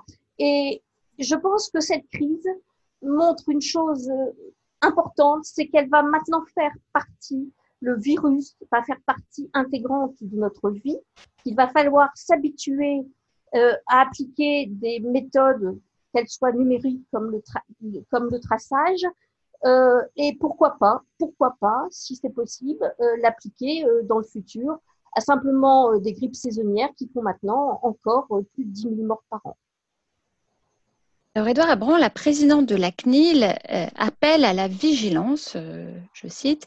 Elle souhaite que l'application, si elle est mise en œuvre, le soit dans une durée limitée, en s'assurant du consentement libre et éclairé de l'utilisateur, comme elle le déclarait dans Le Monde ce week-end. Quelle est la question? J'aurais pas une seule question. Euh, oui, euh, bah, j'ai vu d'ailleurs que Marie-Laure Denis avait été auditionnée par, le, euh, par une commission du Sénat ce matin, je crois. Alors, elle est auditionnée par le Sénat, mais apparemment, il ne semble pas que le gouvernement ait saisi la CNIL. En tout cas, je n'ai pas eu d'informations à ce, à ce sujet. Je pense en effet que la CNIL a un gros rôle à jouer. bon, on a, beaucoup parlé du règlement général sur la protection des données depuis 2016. Euh, il serait dommage de, faire fi d'un revers de main de tous les principes que, sous-tend ce, règlement. Euh, puisqu'on évoquait la question de la durée limitée dans le temps, moi, après, je me pose une question vraiment euh, d'utilisateur un petit peu profane, entre guillemets, de, logiciels et d'outils numériques. C'est comment après on, désinstalle parce que on, se rend compte qu'on met beaucoup de choses en place. Euh, vous, parliez tout à l'heure de l'effet cliquet, mais on a parfois du mal à euh, désinstaller. On se retrouve aujourd'hui avec euh, avec bah, toute une série de d'outils, logiciels et autres que qui, nous accompagnent notre fil durant. Est-ce que est-ce que demain on sera capable de désinstaller cette appli? Comment? Voilà, ça fait partie ça fait partie de toute la question du consentement. Pour le reste, euh, bah, vous avez évoqué les, euh, la question du secret médical et puis de la transparence des données. En effet, je pense que ce sont des questions euh, essentielles. après, il faudra peut-être en, en, savoir plus sur ce fameux Stop Covid. Sylvie Wolfley, de votre expérience comme professionnelle de santé, pensez-vous que les Français sont capables de prendre pour leur santé une mesure aussi drastique que de permettre le traçage de leur téléphone, alors que les comportements des Français en termes de prophylaxie en général sont très perfectibles? Je parlais là, par exemple, euh, de l'alcool ou du tabagisme, par exemple. Oui, euh, c'est une question difficile. Je, ne voudrais pas, et je ne voudrais pas infantiliser les Français, mais malheureusement, je pense que euh, le tracking sera difficilement applicable en France. Pourquoi? On a observé au début du confinement euh, des comportements, euh, et comme moi, beaucoup de médecins ont été horrifiés de voir que malgré les mesures prises par le gouvernement, les Français continuent à s'agglutiner dans les marchés et les parcs, des images de la France qui ont fait le tour du monde quand même. En moi-même, je me dis que tous ces gens n'avaient pas conscience que deux semaines plus tard, nous allions les retrouver en réanimation. Le gouvernement a dû prendre des nouvelles mesures plus contraignantes et malgré tout, les comportements ont très peu évolué dans le bon sens. Alors, euh, nous sommes un peu, je dirais, sous le règne de l'individualisme. Chacun dit si je vais bien, alors euh, tout va bien. On assiste à des comportements irrationnels comme la ruée sur le papier toilette et les pâtes, et bien, pire pour nous, les médecins, sur le plaquenil, euh, qui a privé de traitement euh, à ceux qui en avaient vraiment besoin. Euh, la prise de, conscience, je dirais, est forte seulement quand elle touche nos proches, malheureusement. Mais à ce stade, eh c'est déjà un peu trop tard. Dans cette crise, il y a beaucoup de colère et malheureusement peu d'acceptation. L'heure n'est pas à la colère et, j'en veux à ceux qui l'attisent en fake news qui circulent. Euh, je pense qu'on doit actuellement tous, tous sans exception, et je le répète, euh, les juristes, les politiques qui sont là euh, avec nous, les scientifiques, les médecins, les entreprises aussi, on doit tous aller dans le même sens et la réussite dépend fortement euh, de cette prise de conscience euh, collective et, comme il faut le dire, le mot solidaire. Alors Pierre Ouzoulias, Aristote disait Nous avons du mal à tirer parti de l'expérience d'autres cités. Il invitait ainsi à s'interroger sur ce qui se passait à Athènes, mais aussi à Sparte et en Asie centrale. Sur ces questions d'épidémie, n'avons-nous pas pris au sérieux l'expérience des autres peuples, en particulier asiatiques? Je pense que hum, sur ce problème d'épidémie, ce que les scientifiques euh, nous disent pardon, euh, aujourd'hui, euh, c'est que malheureusement, l'épisode que nous vivons était prévisible. on ne savait pas exactement quelle était l'échéance, mais il était fort probable qu'un coronavirus, comme il en sévit un par exemple en ce moment au Proche-Orient, hein, et dont euh, le, dromadaire est, un des, vecteurs, il était, malheureusement fort possible qu'un euh, virus de ce type euh, s'empare de notre, population. Et le problème, en effet, c'est que on n'a pas regardé suffisamment comment la Corée du Sud, par exemple, avait fait face à sa première épidémie de coronavirus. Il y avait énormément d'enseignements à tirer dans, euh, cette, euh, dans ce qu'on ce qu'on peut considérer comme euh, une, une, première épidémie. Hein. Et on aurait pu formater notre, notre système de santé, notamment stocker des max, par exemple, ça c'est une, une évidence, mais aussi encourager davantage qu'on l'a fait la recherche sur les virus et donc sur les vaccins, on, on, aurait pu vraiment mettre en, place un, plan de mobilisation face, à, ce, à, cette épidémie. Le drame, c'est que euh, on, a entendu quasiment euh, à l'extrême limite d'être confronté au problème pour trouver des solutions euh, d'urgence. Hein. on voit très bien que ce dont on a besoin maintenant, et c'est peut-être ce qui va changer fondamentalement entre l'avant et l'après la crise, c'est qu'il y ait un, État euh, qui organise et qui réfléchisse euh, sur euh, le long terme et qui consacre des moyens de prophylaxie, des moyens de recherche, alors même que le danger n'est pas imminent. Ça, je pense que c'est important. Et ce que les, démocraties asiatiques nous, nous, montrent, c'est qu'elles ont su s'y préparer parce qu'elles ont réfléchi à une réponse étatique à, à la menace, ce que nous n'avons pas fait. Jean-Philippe de Révosier, pensez-vous qu'il serait envisageable de mettre en place des restrictions différentes selon les régions dans une république qui est inégalement touchée en dépit de son unicité et de son indivisibilité? Oui, ça c'est tout à fait possible, ne serait-ce que parce que euh, l'état d'urgence sanitaire, à, l'image, à l'instar de l'état d'urgence sécuritaire, loi de 1955, peut n'être déclaré que sur une partie du territoire. Euh, la loi dit bien que l'état d'urgence euh, est déclaré par décret en Conseil des ministres sur tout ou partie du territoire de la République. Et donc, on peut parfaitement envisager que là, il a été déclaré sur l'ensemble du territoire. Il a été déclaré pendant deux mois directement par la loi du 23 mars. Et on pourrait envisager qu'il soit prorogé, mais seulement sur une certaine partie du territoire. Et euh, on peut également envisager qu'il euh, y ait des mesures euh, de confinement ou d'autres mesures concernant l'état d'urgence sanitaire qui ne soient prises que dans certaines régions, dans certains départements.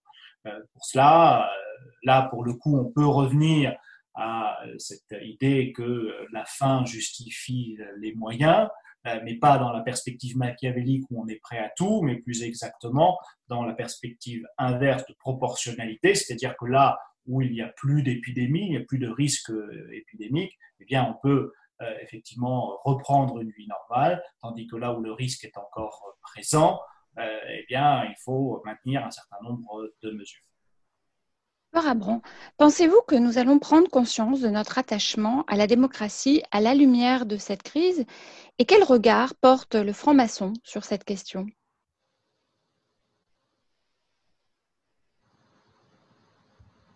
Cette fois-ci, j'ai deux questions finalement. Alors sur la, première question, euh, est-ce que nous allons prendre conscience de notre attachement à la démocratie? Je ne suis pas devin, mais je l'espère. Euh, je peux dire que euh, en effet, c'est une période où on mesure peut-être davantage ce qui nous semble essentiel par rapport à ce qui peut paraître accessoire. Mais ce que l'on doit mesurer aussi, et j'insiste sur ce point, c'est sur cette responsabilité collective. C'est-à-dire que nous avons des destins qui sont, qui sont communs et s'affranchir de, de, la réflexion, notamment sur la politique, sur, sur notre monde, euh, vivre euh, dans le repli, euh, pour pas dire dans la, dans la distraction, ou en tout cas se dire que j'ai un destin individuel, je m'occupe de ma, de ma propre vie, euh, on s'aperçoit que faire société, c'est faire société euh, globalement et que de, toute façon, le, destin s'impose à vous si vous n'y participez pas. Donc il y a vraiment une responsabilité collective et individuelle qui doit être à l'œuvre. Alors sur la deuxième question, euh, quel regard porte le franc-maçon sur cette question?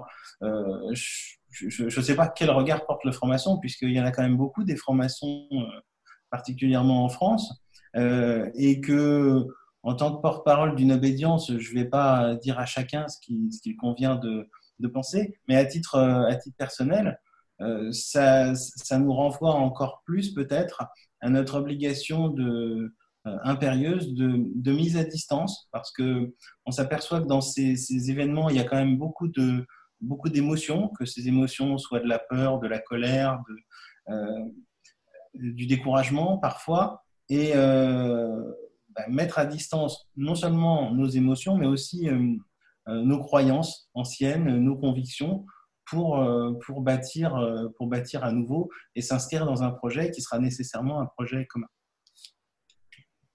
Sylvie Wolfley, vous exercez dans le domaine où s'exprime le plus fortement l'impératif maçonnique de la solidarité et de la bienveillance. Comment montrer à des personnes souvent apeurées et seules qu'elles sont traitées avec bienveillance tout en devant faire preuve du staccanovisme qu'impose la gestion d'une crise sanitaire de cette ampleur? Oui, c'est une grande question médicale et une grande question maçonnique à la fois, mais je, je vais la résumer en un seul mot. Vraiment en un seul mot, en tant que médecin et en tant que maçon, c'est la confiance la confiance, malheureusement, que euh, nous, les médecins, nous avons un peu perdu, je dirais, au fil des années, au fil des siècles, euh, on peut dire ça comme ça, euh, parce que une, très grande partie du traitement médical, il est basé sur la confiance entre le patient et son médecin. C'est cette confiance qui motive le patient à écouter ses conseils. Et dans le cadre du, coronavirus, eh bien voilà, restez confinés, ayez confiance en votre médecin. Il vous dit que c'est une bonne une bonne méthode. Et euh, si cette confiance n'est pas, rien ne peut se faire. Et la confiance, c'est aussi prendre ces traitements, et ces traitements qui sont euh, garants de guérison. Et pour prendre un traitement, eh bien, il faut y croire. Voilà. Et je, je, c'est cette confiance que nous, les médecins, et moi en particulier peut-être, j'essaie d'établir tous les jours dans mon, dans mon bureau de consultation d'anesthésie.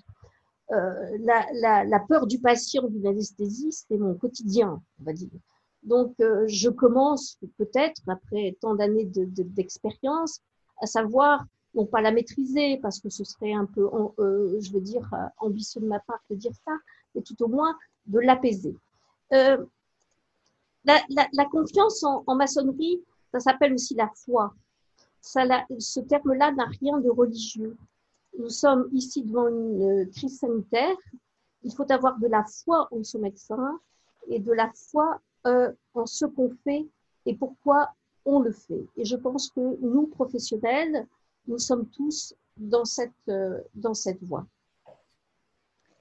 Édouard Abram, pour conclure, euh, le fait que nous soyons confinés ne doit pas faire illusion.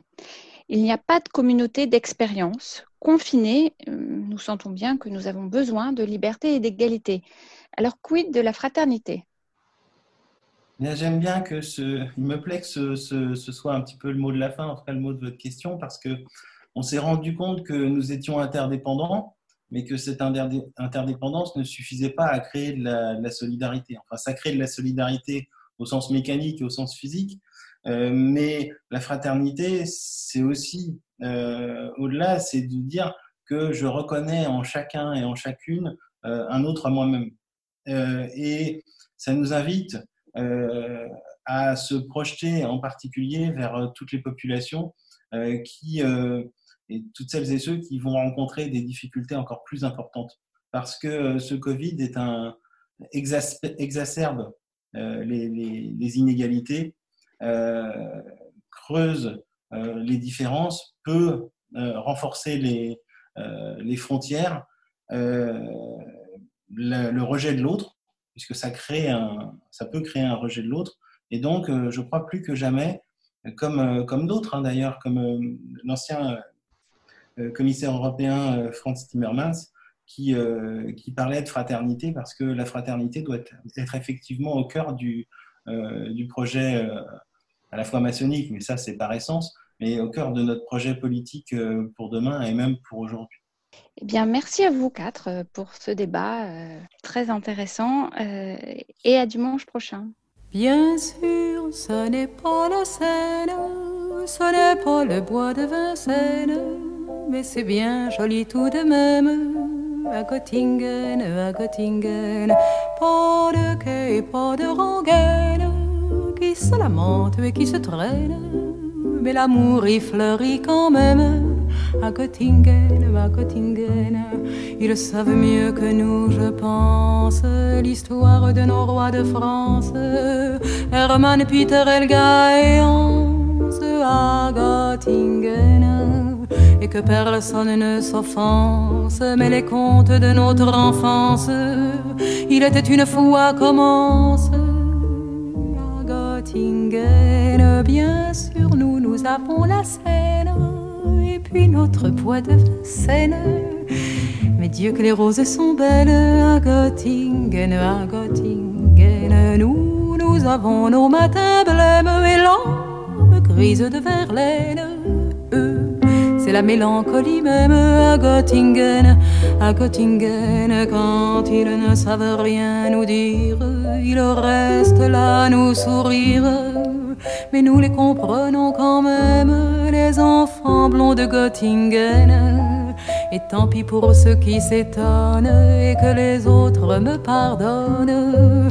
Mais les enfants, ce sont les mêmes à Paris ou à Göttingen. Au fait que jamais ne revienne le temps du sang et de la haine. Car il y a des gens que j'aime à Göttingen, à Göttingen. Et lorsque sonnerait l'alarme, s'il fallait reprendre les armes, mon cœur verserait une larme pour Göttingen, pour Göttingen.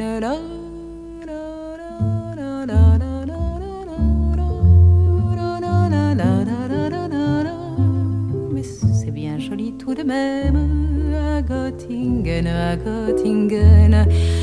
Et lorsque sonnerait l'alarme, s'il fallait reprendre les armes, mon cœur verserait une larme pour Göttingen, pour Göttingen. C'était Göttingen de Barbara. Vous êtes sur Radio Delta et vous écoutez Pierre de Touche, l'émission hebdomadaire de la Grande Loge Mixte de France. Dans la prochaine demi-heure, nous écouterons Pierre Yana qui nous parlera de la terreur, Michel Baron nous parlera d'amour et de philosophie, et Alain Vordonis de chercheurs et de sachants. Mais pour l'instant, l'heure est venue de retrouver Christiane Vienne et sa chronique internationale. Bonjour à tous, Christiane Vienne pour cette deuxième chronique euh, internationale. Le 28 mars, le gouvernement portugais intégrait dans les mesures prises pour lutter contre la propagation du Covid-19 une mesure généreuse, tellement généreuse en ces temps de repli sur soi que j'ai envie de la relayer. Euh, le gouvernement portugais a décidé de régulariser tous les migrants qui ont déposé un dossier de résidence et de renouveler automatiquement les titres de séjour qui arrivent à échéance. Il s'agit d'une mesure de salubrité publique également, bien sûr, puisque cela ouvre l'accès au système de santé gratuit et universel. Gratuit et universel euh, et ouvert aux réfugiés, reconnaissons que c'est une idée généreuse. Alors cette initiative tranche dans le climat actuel. Le Monde, dans son édition du 2 avril, soulignait que par un arrêt du 2 avril également, la justice européenne a considéré que la Pologne, la Hongrie et la République tchèque n'ont pas respecté le droit de l'Union européenne en refusant d'accueillir en 2015, au plus fort de l'arrivée des migrants, des demandeurs d'asile relocalisés depuis l'Italie ou la Grèce, que ces pays avaient manqué à leurs obligations. L'arrêt indique aussi que ces pays ne peuvent invoquer, je cite, ni leur responsabilité en matière de maintien de l'ordre public et de sauvegarde de la sécurité intérieure, ni le prétendu dysfonctionnement du mécanisme de relocalisation pour se soustraire à la mise en œuvre de ce mécanisme. Tandis que son président s'accordait les pleins pouvoirs, la ministre de la Justice hongroise, Judith Varga, affirmait Nous avons perdu le différend, mais cela n'est pas important. Ce qui est important, c'est que nous n'avons rien à payer. Le cynisme de la remarque correspond bien à celui du président Orban, qui affirmait en s'accordant les pleins pouvoirs avec la faculté de gouverner par décret J'ai clairement dit que je n'avais pas le temps de discuter des questions juridiques. Pas le temps de discuter de questions juridiques, une remarque qui vaut son pesant d'or dans un État qui se prétend démocratique et dont le Parlement vient de se dépouiller de toutes ses prérogatives, et où la loi prévoit des peines de prison jusqu'à cinq ans pour ceux qui diffusent des fake news sur le virus. Devinez un peu ce qu'en pensent les survivants de la presse indépendante en Hongrie. Mais revenons aux réfugiés. Lorsque l'injonction est donnée de rester chez soi, pour la plupart d'entre nous, la réponse est simple. Chez nous, nous savons où cela se trouve. Mais pour les réfugiés, où est leur chez eux? Les camps, la clandestinité qui pousse beaucoup d'entre eux entre les griffes des marchands de sommeil? N'ayant plus accès aux maigres moyens dont ils disposaient par les petits boulots souvent pénibles et mal payés, c'est la faim qui les guette. Les citoyens ont répondu avec générosité dans le passé à leurs besoins de base. Mais qu'en est-il maintenant? Trop peu de mots pour eux et d'une manière générale pour les plus démunis dans les discours officiels. Une lueur d'espoir cependant, Ursula von der Leyen a présenté des excuses à l'Italie et à l'Espagne pour son attitude. Reconnaître ses erreurs est un premier pas, le second consiste à les réparer. Nous verrons ce qui n'en sera. Bonne journée à tous et à la semaine prochaine. Chacun se pose la question de la sortie de la situation dramatique dans laquelle nous sommes. Comparons cette situation avec d'autres périodes difficiles de notre histoire. C'est ce que nous propose Pierre Yana avec sa chronique Comment sortir de la terreur. Comment sortir de la terreur par Pierre Yana. Comparaison n'est pas raison. Toutefois, l'exaspération du confinement prolongé renvoie chacune, chacun, aux perspectives de sortie de cet état d'exception, loin de cette humanité qui fait aussi de nous des êtres sociaux. Vous, je ne sais pas, mais moi, j'ai bien besoin quotidiennement, en vrai, de mon boulanger, du marchand de journaux, de quelques amis avec lesquels j'échange sur l'avenir de la planète. Le téléphone, fut-il avec une caméra, ne remplace pas ce moment d'humanité, loin de là. Ainsi, pendant que nous essayons d'échapper au virus criminel, derrière une armée de soignants, de policiers et de commerçants accueillants, notre esprit se tourne vers l'avenir, ce moment rêvé où nous retrouvons les humains, une sorte de libération de 1944, sans les chars américains, mais avec les respirateurs en plus. Pourtant, les temps traversés sont bien plus délicats qu'il paraît. Il s'agit bien ici d'une pandémie qui confine 3 ou 4 milliards d'êtres humains chez eux et laissera plusieurs dizaines de milliers d'autres sur le carreau. La menace n'est pas vaine. Comment donc parvenir à penser cet après de la pandémie, tandis que chacun s'efforce de construire des hypothèses, à vrai dire, plus ou moins solides? Par facilité d'esprit, je me retournerai vers une autre période d'exception. J'avais certes pensé d'abord à la libération de la France en 1944-45, mais il y avait deux camps, celui de la collaboration et celui de la résistance. Tout pouvait basculer, tout a basculé d'un camp vers l'autre dans la violence de la fin d'une guerre civile. Rien de tel dans le moment que nous vivons aujourd'hui, même si la résistance et la libération ont été l'occasion de penser les jours heureux de l'après-guerre, comme disait le Conseil national de la résistance, et d'inventer le monde dans lequel nous vivons encore aujourd'hui, à quelques évolutions près. L'autre période d'exception que je regarderai est celle de la terreur en France en 1793. Comparaison n'est pas raison, certes, mais il s'est agi en 1793 de sortir d'une période de mort de masse dont, principalement à Paris, tous les acteurs, je dis bien tous, avaient porté la mort à d'autres tous étaient des terroristes. La difficulté majeure était ici de sortir du régime de la terreur, dans lequel tous étaient impliqués à mort. Il fallait en sortir. Dans un ouvrage remarquable paru en 1989, Comment sortir de la terreur, paru chez Gallimard, l'historien polonais Bronislaw Baxko analyse le mouvement historique de Thermidor avec l'arrestation puis l'exécution de ceux qui détenaient les clés du pouvoir. Robespierre, Saint-Just, Couton et leurs amis. Ceux qui les ont renversés, je répète, terroristes eux aussi, avaient parfaitement compris que leur tour arrivait.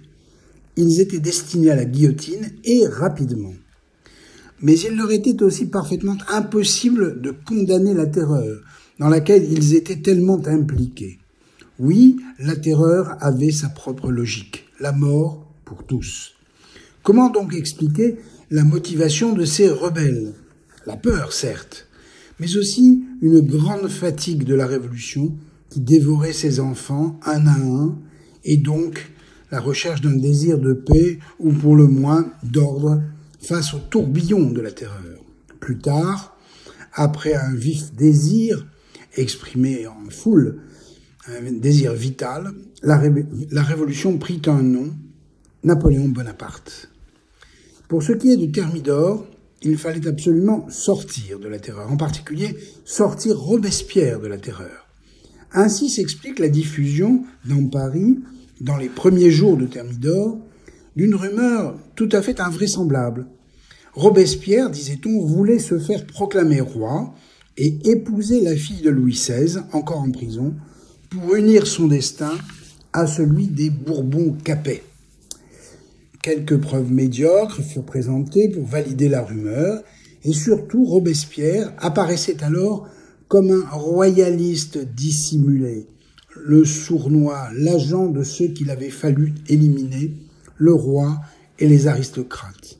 Ceci suffit à condamner Robespierre et Saint-Just, qui, jugés le 9 Thermidor, furent exécutés le 10. Ce fut, au nom de la Révolution, la véritable sortie de la terreur. Oui, il fallait sortir Robespierre de la terreur. Retenons quelques, leçons de cet épisode important de la Révolution. La terreur induit une menace absolue, celle de la mort de tous, désirée et pourtant impossible. Cependant, il faut échapper à cette perspective et à son délire tragique pour refaire société, c'est-à-dire à nouveau vivre ensemble dans l'esprit de la Révolution. Comparaison n'est donc pas raison. La pandémie qui nous atteint pose quand même la mort de tous comme impossible. La menace est là. Il aura fallu, dans un premier temps, prendre cette menace au sérieux, d'autant plus que rien, sinon le confinement, ne semblait l'arrêter, et encore. Entendre plusieurs dirigeants occidentaux, aucune issue durable n'est avancée en dépit de tels médicaments possibles, voire de tels tests. Tant que la menace de mort, de la mort de tous, est présente, rien n'est envisageable. Toutefois, cette expérience introduit dans les sociétés modernes une idée nouvelle, que chacun met derrière le mot mondialisation. Une nouvelle pandémie est possible après celle-ci. Ceci signifie que nos libertés continuent à être visées par la menace mortelle. Telles sont les perspectives sanitaires et politiques de nos sociétés. À dire vrai, la pandémie a introduit la terreur dans nos sociétés. Une terreur permanente, une guillotine de virus permanente pour assurer une domination ou une soumission. La terreur ou la soumission.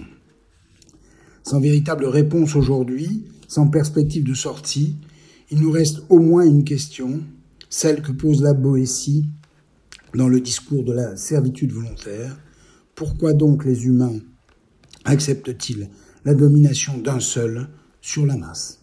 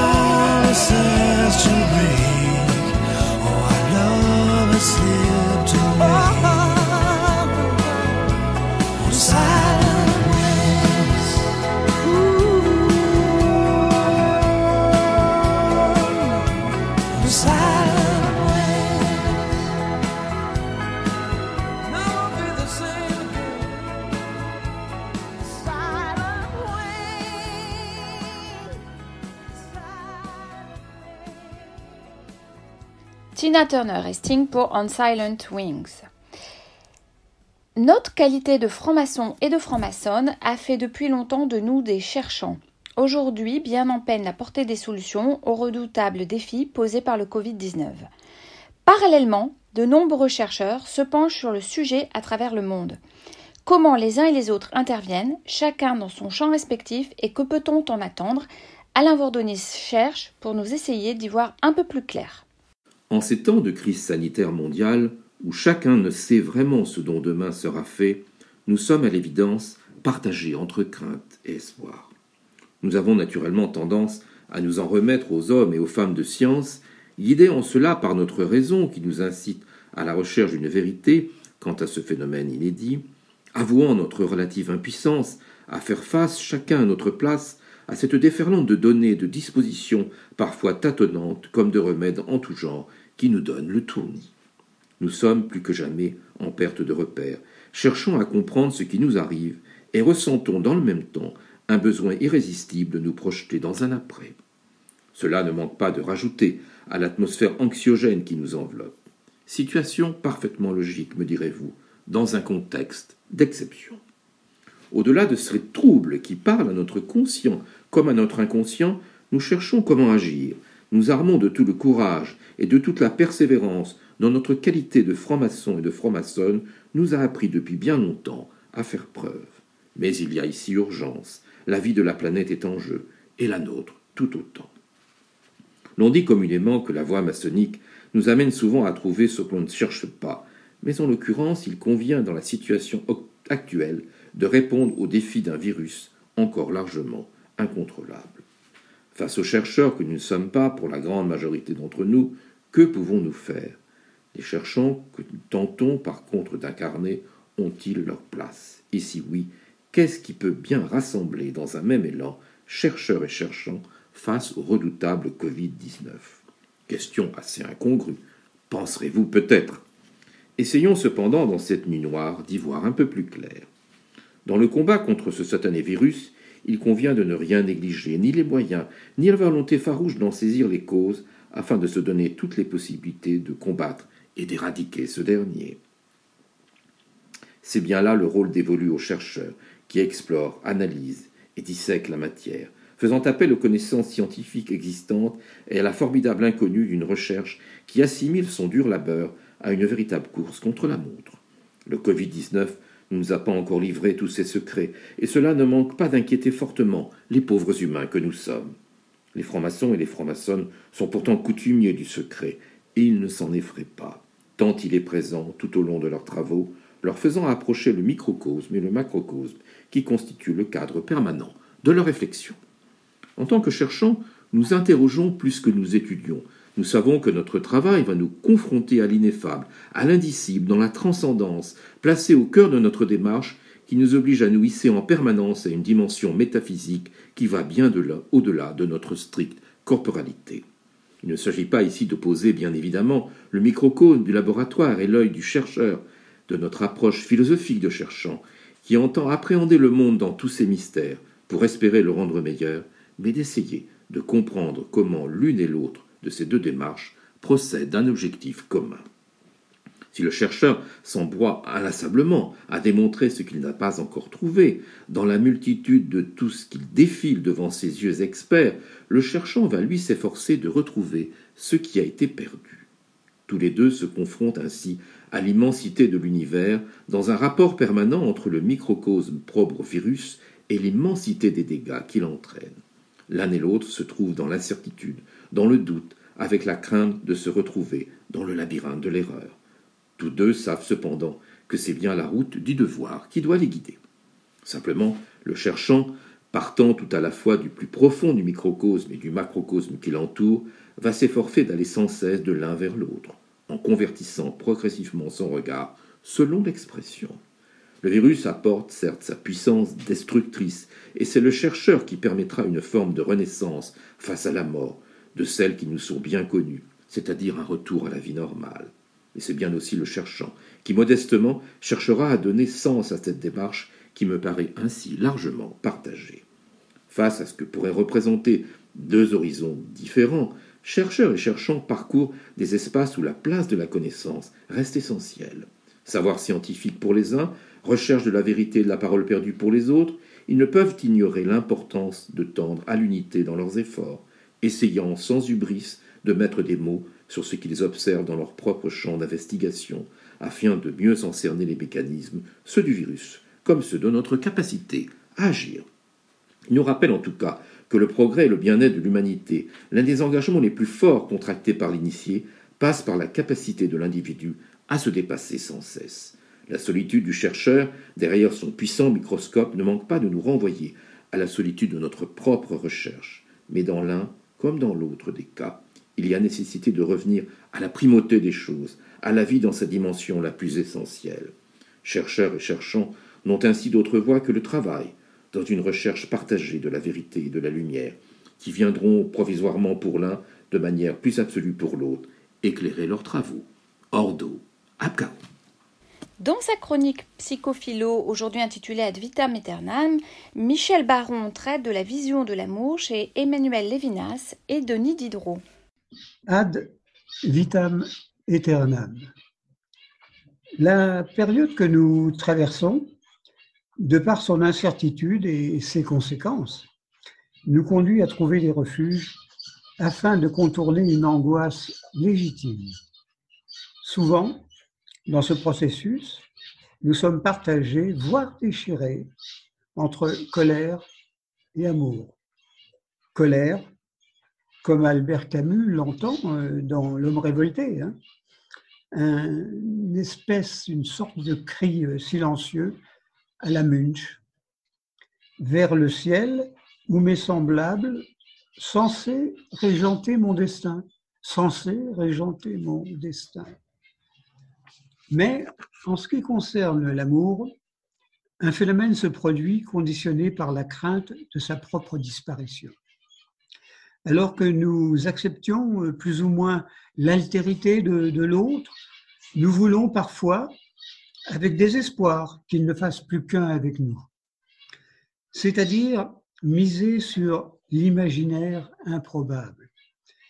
Chacun euh, développe alors euh, des stratégies selon son tempérament et la densité de son besoin de penser, le retour impossible à l'impossible. Nous prendrons euh, pour illustrer ça deux exemples littéraires.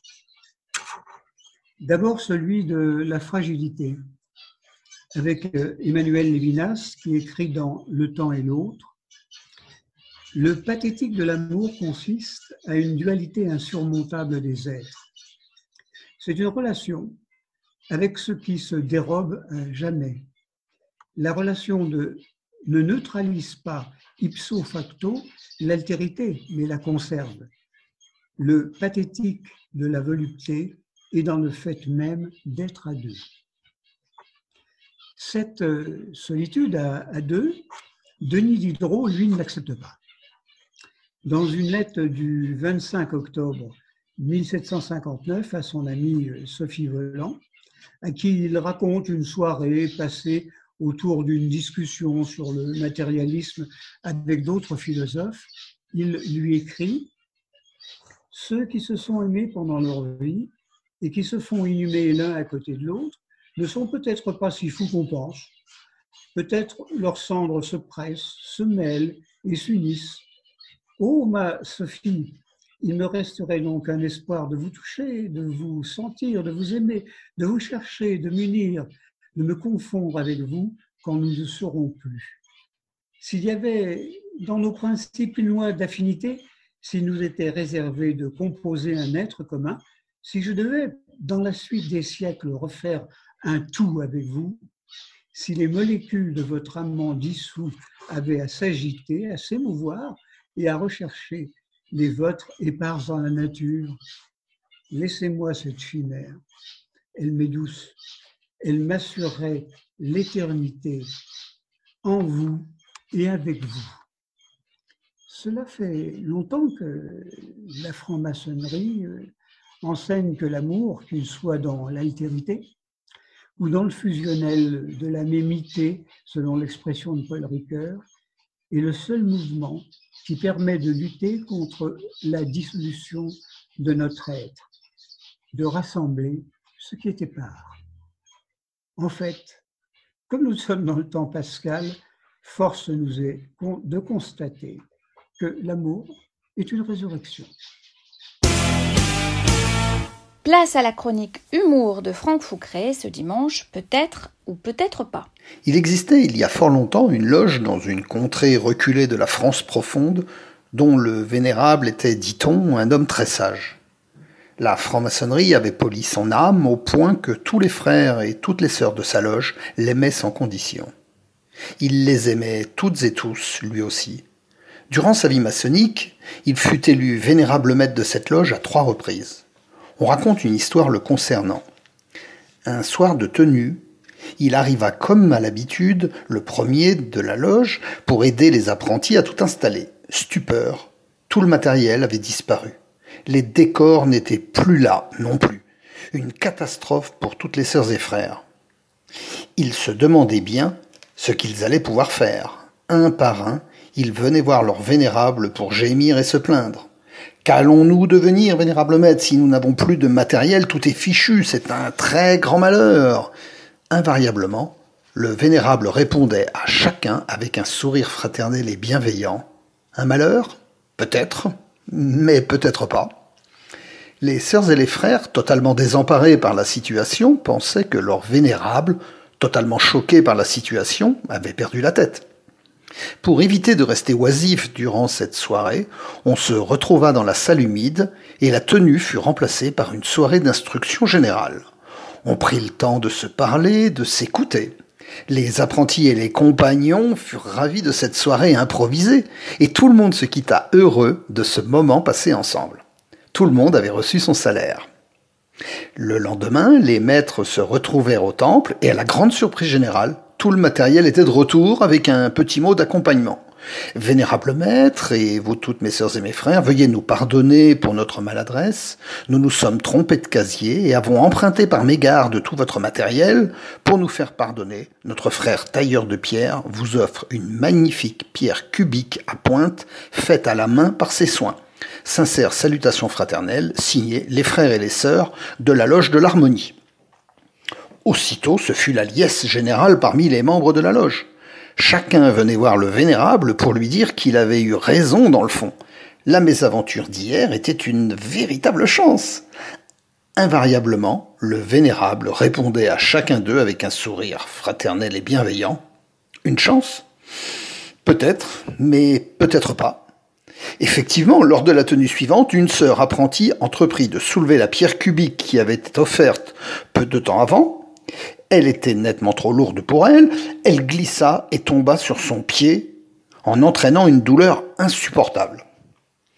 Aussitôt, on, l'a conduit à l'hôpital, le ballet des Jérémiades reprit, et chacun revint voir le vénérable maître. Vous aviez raison la dernière fois. Ce n'est pas une chance du tout, cette pierre cubique, c'est même un malheur, un très grand malheur. Invariablement, le vénérable répondait à chacun avec un sourire fraternel et bienveillant. Un malheur Peut-être, mais peut-être pas. Les sœurs et frères étaient une fois de plus euh, décontenancés par l'attitude de leur vénérable. Ils mettaient cela sur le compte de l'émotion. Ils savaient tous que leur vénérable était attaché à ses apprentis. Le lendemain, en se rendant à l'hôpital pour s'assurer de l'état de santé de leur sœur blessée, ils constatèrent tous que la peur avait été supérieure au mal. Ils furent tous rassurés. Cet incident aurait pu passer inaperçu si un événement n'était pas venu changer le cours des choses. En effet, la voisine de chambre de notre sœur blessée était elle aussi franc-maçonne. Mais dans sa vie profane, elle était chef d'agence d'une banque bien connue. Les deux sœurs purent discuter une partie de la soirée, ce qui permit à notre sœur d'obtenir un financement pour sa future maison. Une fois informés de cette grande nouvelle, les sœurs et frères de la loge accoururent voir le vénérable maître. Vous aviez raison la dernière fois, c'est une chance cette histoire d'accident. La preuve, ils racontèrent euh, toute l'histoire au vénérable qui restait imperturbable. Comme à l'habitude, il répondait une chance. Peut-être. Mais peut-être pas. Alors le frère orateur, au nom de toute la loge, prit la parole. Euh, vénérable, à chaque événement, bon ou mauvais, vous répondez toujours que c'est une chance euh, ou un malheur, peut-être ou peut-être pas. Nous ne comprenons pas. Que voulez-vous dire? Avec sa bienveillance habituelle, le vénérable prit la parole et répondit. Lorsque l'architecte pose ses pierres, qu'elles soient bien ou mal posées, on ne peut pas prétendre qu'il s'agit d'une chance ou d'un malheur. Il faut voir le temple dans son entier. Or, personne ne peut jamais savoir, à part le grand architecte de l'univers lui-même. C'est pourquoi il convient de prendre ce qui arrive et de s'en émerveiller sans jugement positif ni négatif. Plus personne n'osa ajouter quoi que ce soit. Une chose était certaine. La loge avait beaucoup de chance d'avoir ce vénérable maître pour la diriger. Tout le monde le savait. Enfin, quoique, peut-être ou peut-être pas. Avant de vous quitter, il me reste à vous remercier et à remercier tous ceux qui ont participé à cette émission. Des remerciements particuliers à Gilles Solière de Radio Delta qui nous accueille. Je vous donne rendez-vous dimanche prochain et on se quitte avec La Grenade de Clara Luciani.